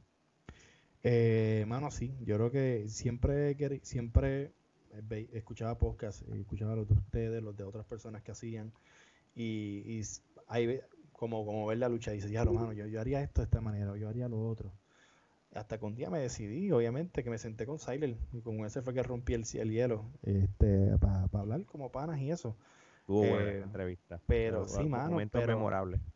Pero vacilamos un rato, pero en cuestión, esto lo hago por, por para sentirme que, que estoy haciendo algo con, con la vida. Y te explico, cuando uno lucha o cuando uno está en este ambiente, no te conformas con ser alguien normal, en el sentido de ser pues, alguien de, que trabaja y está con su familia y ya no. Tienes que hacer algo más. So, esto me, me acerca, hace, me, hace sentir un poquito como que importante, me, siento como que estoy haciendo algo que me gusta, eh, que no me siento tan vacío, como que diablo, mano, ¿qué hago con mi vida más que trabajar y la familia y más nada, ¿entiendes? No hago más nada. So, e, exacto, estás construyendo un legado. Correcto. So, y, y, que lo estás dejando plasmado. No, mano, entonces hay personas que, hay muchachos que nunca han entrevistado, que nunca han dado la, el... Yo estoy haciendo lo mismo que hice con 100% lucha, pero en cuestión de, de contar la historia y que hablen y que, y que la pasen bien. Y lo más que, y lo más que me gusta es que lo estoy haciendo porque me gusta hacerlo. No estoy haciéndolo por querer llegar a X o Y cosas. Ni por, los views. Ni por los views, ni nada. No estoy pendiente de esas cosas. Hay veces que uno mira, pues normal, pero en verdad que no. Lo hago porque me gusta hablar de lucha, me gusta sentarme y perder horas de hablando de, de mierda. So, eh, yo creo que es eso, mano. Y, y, como tú dices, pues conozco de la lucha, los conozco a ellos, hay veces cuento las historias por ellos. Eh, es lo mejor, pero de verdad que sí, una de las mejores cosas que me han pasado. No, seguro que sí. Este, 100% recomendado de verdad el, podcast. Este, que mano, hasta, ya tú añadiste hasta el NBA. De verdad que el chip está súper bueno, porque yo creo que hasta hasta más, hay más pasión que en la misma lucha libre. Así es. No, y, y, lo, y lo estoy haciendo, y no es tanto por mí, lo estoy haciendo para darle oportunidad a ellos, que yo sé que ellos son personas que pueden hacer otras cosas y nunca les han dado la plataforma para poder hablar y de momento, porque en verdad los reuní, cuando yo los reuní, entre dos ellos dijeron, ¿por qué tú estás añadiendo a este y este? Y yo dije, bueno, porque yo entiendo que uno tiene un personaje de una cosa, otro tiene otra, otro tiene una química. Y ellos dijeron, lo, es lo mismo, yo estoy haciendo lo mismo que estaba con la lucha, pero esta vez pues que con un micrófono. Y estoy dándole break a otras personas a que se, se, se abran, ¿me entiendes? Como mismo Mike, que Mike posiblemente sea ahora alguien que pueda estar haciendo entrevistas en NBA. Y él nunca, su vida pensó hacerlo, pero porque pues, él puede. El mismo Gio, que yo lo conozco desde chamaquito y sé que es un payaso y las cosas. Y hay gente que tiene talento, pues vamos a exponerlo. Y yo creo que estoy haciendo lo mismo que hacía con la lucha, pero esta vez por el micrófono. Y por eso es que lo estoy haciendo, para que ellos también luz, que se, se, se, expandan y se sientan que están haciendo algo diferente. Ahora, en, si volvemos a, la parte de 100% podcast, cuando hablan de la lucha libre, sé que empezaste tu primer episodio con, con Siler, pero tú tienes un sidekick, tú tienes una mano derecha y estamos hablando de Kevin. Este, ¿Qué nos puedes hablar de, de, él? Y después otro día... Él fue el que me empujó a hacerlo. él fue el que oh, mira para allá llevaba un año detrás de mí. Vamos a hacerlo, vamos a hacer, vamos a hacer esto. Porque ya había hecho unos aparte con otras personas en inglés. Y yo le decía, yo soy como que cuando me pego algo, pues me pego. Pero sí, a veces pues estaba como que, mm, no sé, no quiero estar haciendo promociones, bregar con... Porque en esto se trabaja, la gente se cree que tú haces contenido y no, papi, Dímelo, a nosotros, que nosotros somos tres y, y como quiera es trabajo full, es otro trabajo. Yo trabajo, yo hago todo, lo mismo como la lucha, yo hacía todos los videos, yo hago todo. Pero hay veces que yo digo, estoy en un estrés como que, no, que esto tiene que salir para ahora, esto tiene que ser así, esto tiene que... y Pero nada, me, me mantiene busy en todo esto que está pasando y, y Kevin lo conozco desde que empecé. So, tenemos esa química. A veces no habla mucho y se queda pegado mirando las historias. Y yo, cabrón, no hablaste. Me dice, cabrón, me quedó pegado la historia y yo no sé, maricón. Tienes que Tienes que aportar algo. No, no, pero, pero este, con eso tienen buena química y saludos a él. Espero que para la próxima, pues él también esté aquí en, en la sala de la trifulca. Este, próxima pregunta, Omar. ¿Cuáles son tus metas a corto y largo plazo con este nuevo proyecto que tiene de 100% podcast? Eh, yo creo que yo voy, yo voy show a show. yo voy episodio a episodio. Este, Sobre la marcha sí, pero en verdad mi, sueño y mis metas siempre ha sido bregar en radio. Y, ser un animador y todas esas cosas, me encanta. Si me embojacho, me vas a ver que soy DJ. pero, pero, esta, es la radio del futuro. Sí. porque la gente, la gente no sabe que esto que nosotros hacemos, y digo nosotros porque tú también eres parte de eso, este, los podcasts es la radio del futuro. Eso ya viene, ya viene por ahí. Esta es la radio ya. Si, tú lo pones en perspectiva. Sí, pero todavía la radio tiene un rol muy importante con la música. Bueno. Pero ese rol Spotify se lo está quitando. Y los podcasts ya están casi ahí. Esta es la radio del futuro. Esto es cuestión de un par de años. Igual que YouTube es la televisión del día de hoy. Pues este, este, A mí me gusta, me gusta lo de los podcasts en cuestión de audio porque no está eh, eh la gente lo escucha cuando le salga los cojones. Correcto. Y, y, me encanta eso. Yo no estoy con la, oye, ¿cuántas personas? No, mano, porque hay veces que ya han pasado tres meses y de momento alguien me escribe, mira, escuché este, y yo, diablo, eso sale de tiempo. Pero, ¿me entiendes? So, sí, lo escuchan cuando quieran, que lo tienen ahí, que no tienen que limitarse a una hora en particular, sino que... Sí, y, y, y, el podcast es algo todavía en cierto sentido, no, no, es nuevo, pero es nuevo en cuestión de, de, que mucha gente ahora lo está haciendo de diferentes tipos de temas y hay gente que quizás no entiende y dicen, ah, pero ¿por qué tú haces un podcast tan largo? Hazlo de media hora. No, no. La ventaja que es, yo puedo hacerte un podcast de tres o cuatro horas si me da la gana. Tú le das pausa, lo escuchas por día, no hay prisa. esto no, es, esto no son los ratings de, o el Nielsen rating ni nada. Tú lo escuchas y lo terminas cuando tú quieras. Hay, hay podcasts que a veces me tardo tres o cuatro días porque por aquí oye razón, pero no pierdo la línea. Así es una vez tú los educas, cómo tú puedes tomar ventaja de escuchar un podcast, mano, eso después te vas a juquear. Así es. Yo lo que quiero es crear una, crear una plataforma, porque Simplemente Podcast no solamente no, es lucha nada más. Y eso es lo que quiero hacer ahora. Quiero, tengo los muchachos de quinteto, voy haciendo lo de las luchas a veces, ¿verdad? Hago lo de las luchas. Este, pero me quiero expandir a diferentes temas. Me gusta escuchar historias de otras personas. So, yo creo que si me preguntas por dónde voy, voy a eso. Me vas a ver eh, entrevistando a personas del teatro. a un medio. vas a convertir 100% podcast en un medio. Eso. un medio Mano, pues Albert, tú, es similar, nosotros, estamos igual. una visión similar a la de nosotros. Sí. nosotros empezamos con lucha libre y empezamos a entrevistar a gente que no tiene que ver con lucha libre, que es con música, porque eso mismo, tú creas tu propio media y es bueno porque hay tanto contenido que uno puede hablar en, estos micrófonos, mano, que de hecho es, ilimitado, mano. Pero muy, muy bien, me, me gusta tus metas, Gerardo. Cuando te vayas a retirar de todos los proyectos referentes a la lucha libre, ¿cuál quieres que sea tu legado y cómo quieres ser recordado? Eh, mami, tú me preguntas, ahora mismo hablamos de un proyecto que pasó hace cinco años, cinco años, sin, ¿verdad? Rápido. Eh, y al sol de hoy eh, quiero que si, me, que, que si recuerdan mi trabajo, que lo recuerden que fui una persona que contribuyó a que otras personas realizaran este su sueño, porque hubo muchas cosas detrás de todo lo que hice. Hubieron personas como Castro que, que estaban deprimidos, que sentían que no eran nada y de momento la lucha, lo que hicimos con él lo, lo, lo elevó a muchas cosas más, ¿me entiendes? Y, hice otro amigo ahí. So, yo quiero que cuando recuerden las cosas que, hice, eh, recuerden que fue solamente para, para darle oportunidad y, esperanza a otras personas, ¿me entiendes? Que lo más seguro se sentían como que, mano, no hay un break, sí hay un break. Mira Morgan, mira Tabú, no tenían nada y de momento, mira, mira quiénes son, mira el branding que son. So, quiero que recuerden que lo que fue el 100% lucha, lo que fui yo, lo que fue este, lo que es esto, me recuerdan como un, como un tipo que sueña, ¿me entiendes? En ayudar a los demás. Tú revolucionaste lo que es la lucha libre en Puerto Rico, porque mira todos los talentos que son ahora mismo en las estrellas de la lucha libre. Vamos a hablar hasta alguien como Roxy, mano.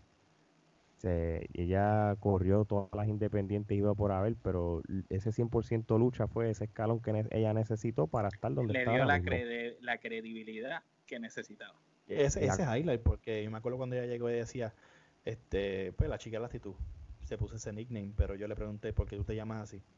¿Qué actitud tiene? no, me, no me supo contestar y yo dije, pues entonces si tú no me sabes contestar, pues tú no eres la chica actitud y, hay que crearlo. Entonces pues hay que... Pues, y, y, yo tengo una perspectiva de la lucha de mujeres diferente. Soy bien criticón con eso. Soy en cierta parte hay que ponerla... Ellas tienen que tener sus luchas específicas y sus momentos específicos, no es todo el tiempo. So, eso fue lo que hice con ella. Y ese highlight se recuerda por el resto de lo que ella ha hecho. Muy bien, muy bien. Omar viniendo de revolucionar la industria de la lucha libre, ¿verdad? Como estábamos hablando, este, y siendo ahora también un colega podcastero, ¿qué consejo tú le das a todo aquel que quiere hacer podcast o que quiere pertenecer a la industria de la lucha libre y le tiene miedo al fracaso? Mano, si tú te quieres meter a la lucha libre, este, yo lo que le pido al, que, lo, al que lo quiera hacer es que la respete este, si te gusta, si le tienes pasión a esto, a la vez que entra es difícil salir. Hay personas que entran y salen porque lo más seguro querían probar, pero no es para todo el mundo. Este, pero pueden darle la oportunidad, pero nada, que lo respeten, que respeten las personas que, que respeten las personas que están, eh, los que estuvieron y los que van a estar. Eh, y en cuestión de lo de, esto del media, mano, en cuestión de las redes sociales del, de, de, de podcast, hoy en día te haces todo tan fácil. O sea, tienes una aplicación, tú subes, te distribuyen los... los si, si tú tienes el talento, porque tú tienes que ser crítico de ti mismo. Si tú entiendes que tú en un micrófono puedes llevar un mensaje y puedes hacer entrevistas y puedes hacer lo que tú quieras, o puedes estar tú solo hablando 30 minutos y no aburres a nadie, pues hazlo. Ahora, si, si tú de primera instancia pruebas y tú te escuchas y no funciona, pues entonces pues trata de hacer un ajuste, si no, pues no lo hagas. Punto y se acabó yo por lo menos hago mi contenido como yo quisiera escucharlo. Yo hacía lucha como yo quería ver lucha. Eh, y eso es lo que siempre me ha aplicado. Muy bien, muy bien. Yo creo que muy buenas palabras este y, bien realista, porque a veces hay que ser realista. Sí. Si lo tienes, lo tienes, y si no, pues hay otras cosas para ti. Y mano, esa es la que hay. esa es la que hay. Bueno, Albert, este, dilo a las redes sociales y dónde te pueden escuchar, dónde te pueden encontrar y dónde te pueden buscar. Esa mano, mira, en Facebook estamos como 100% podcast, o así activa la de 100% lucha por futuras cosas que puedan venir. En Instagram acabo de cambiarlo, le, le puse el quinteto PR porque se está moviendo mucho más lo del baloncesto, solo quiero mantenerlo así. Estoy en Twitter como Albert AH88. Twitter es medio alcohol, so a veces Twitter está bien al garete. Pero nada, Y, YouTube, obviamente, es un canal que creé cuando te conté lo de Movie Maker. Ese canal lo, que, lo, creé en, el 2007. Soy viejo. y lo mantuve, hermano. Tengo cosas viejas ahí, pero eh, YouTube YouTube es algo que yo no. no yo espero que, las cosas salgan. YouTube es bien raro. So, a veces tú das un palo, a veces no. Eh, pero está, el contenido se graba para que quiera verlo. So, yo no tengo ninguna presión con YouTube. Pero nada, 100% podcast también ahí lo buscan. Muy bien, muy bien. Mano, de verdad que gracias por sacar este tiempo para nosotros, mano. De verdad que fue un honor y qué bueno que se nos dio este el famoso 100% trifulca. Así es, así este, Parte 1, así que estén pendiente cuando nosotros invade, invadimos después a Albert y a Kevin para el 100% trifulca 2, así que estén pendiente. Vamos a meterle, vamos a meterle. No, seguro que sí, muchas gracias. Así que nada, de parte de Omar, Geraldo, Ale y Albert, esto es hasta la próxima. Nos vemos. Gracias.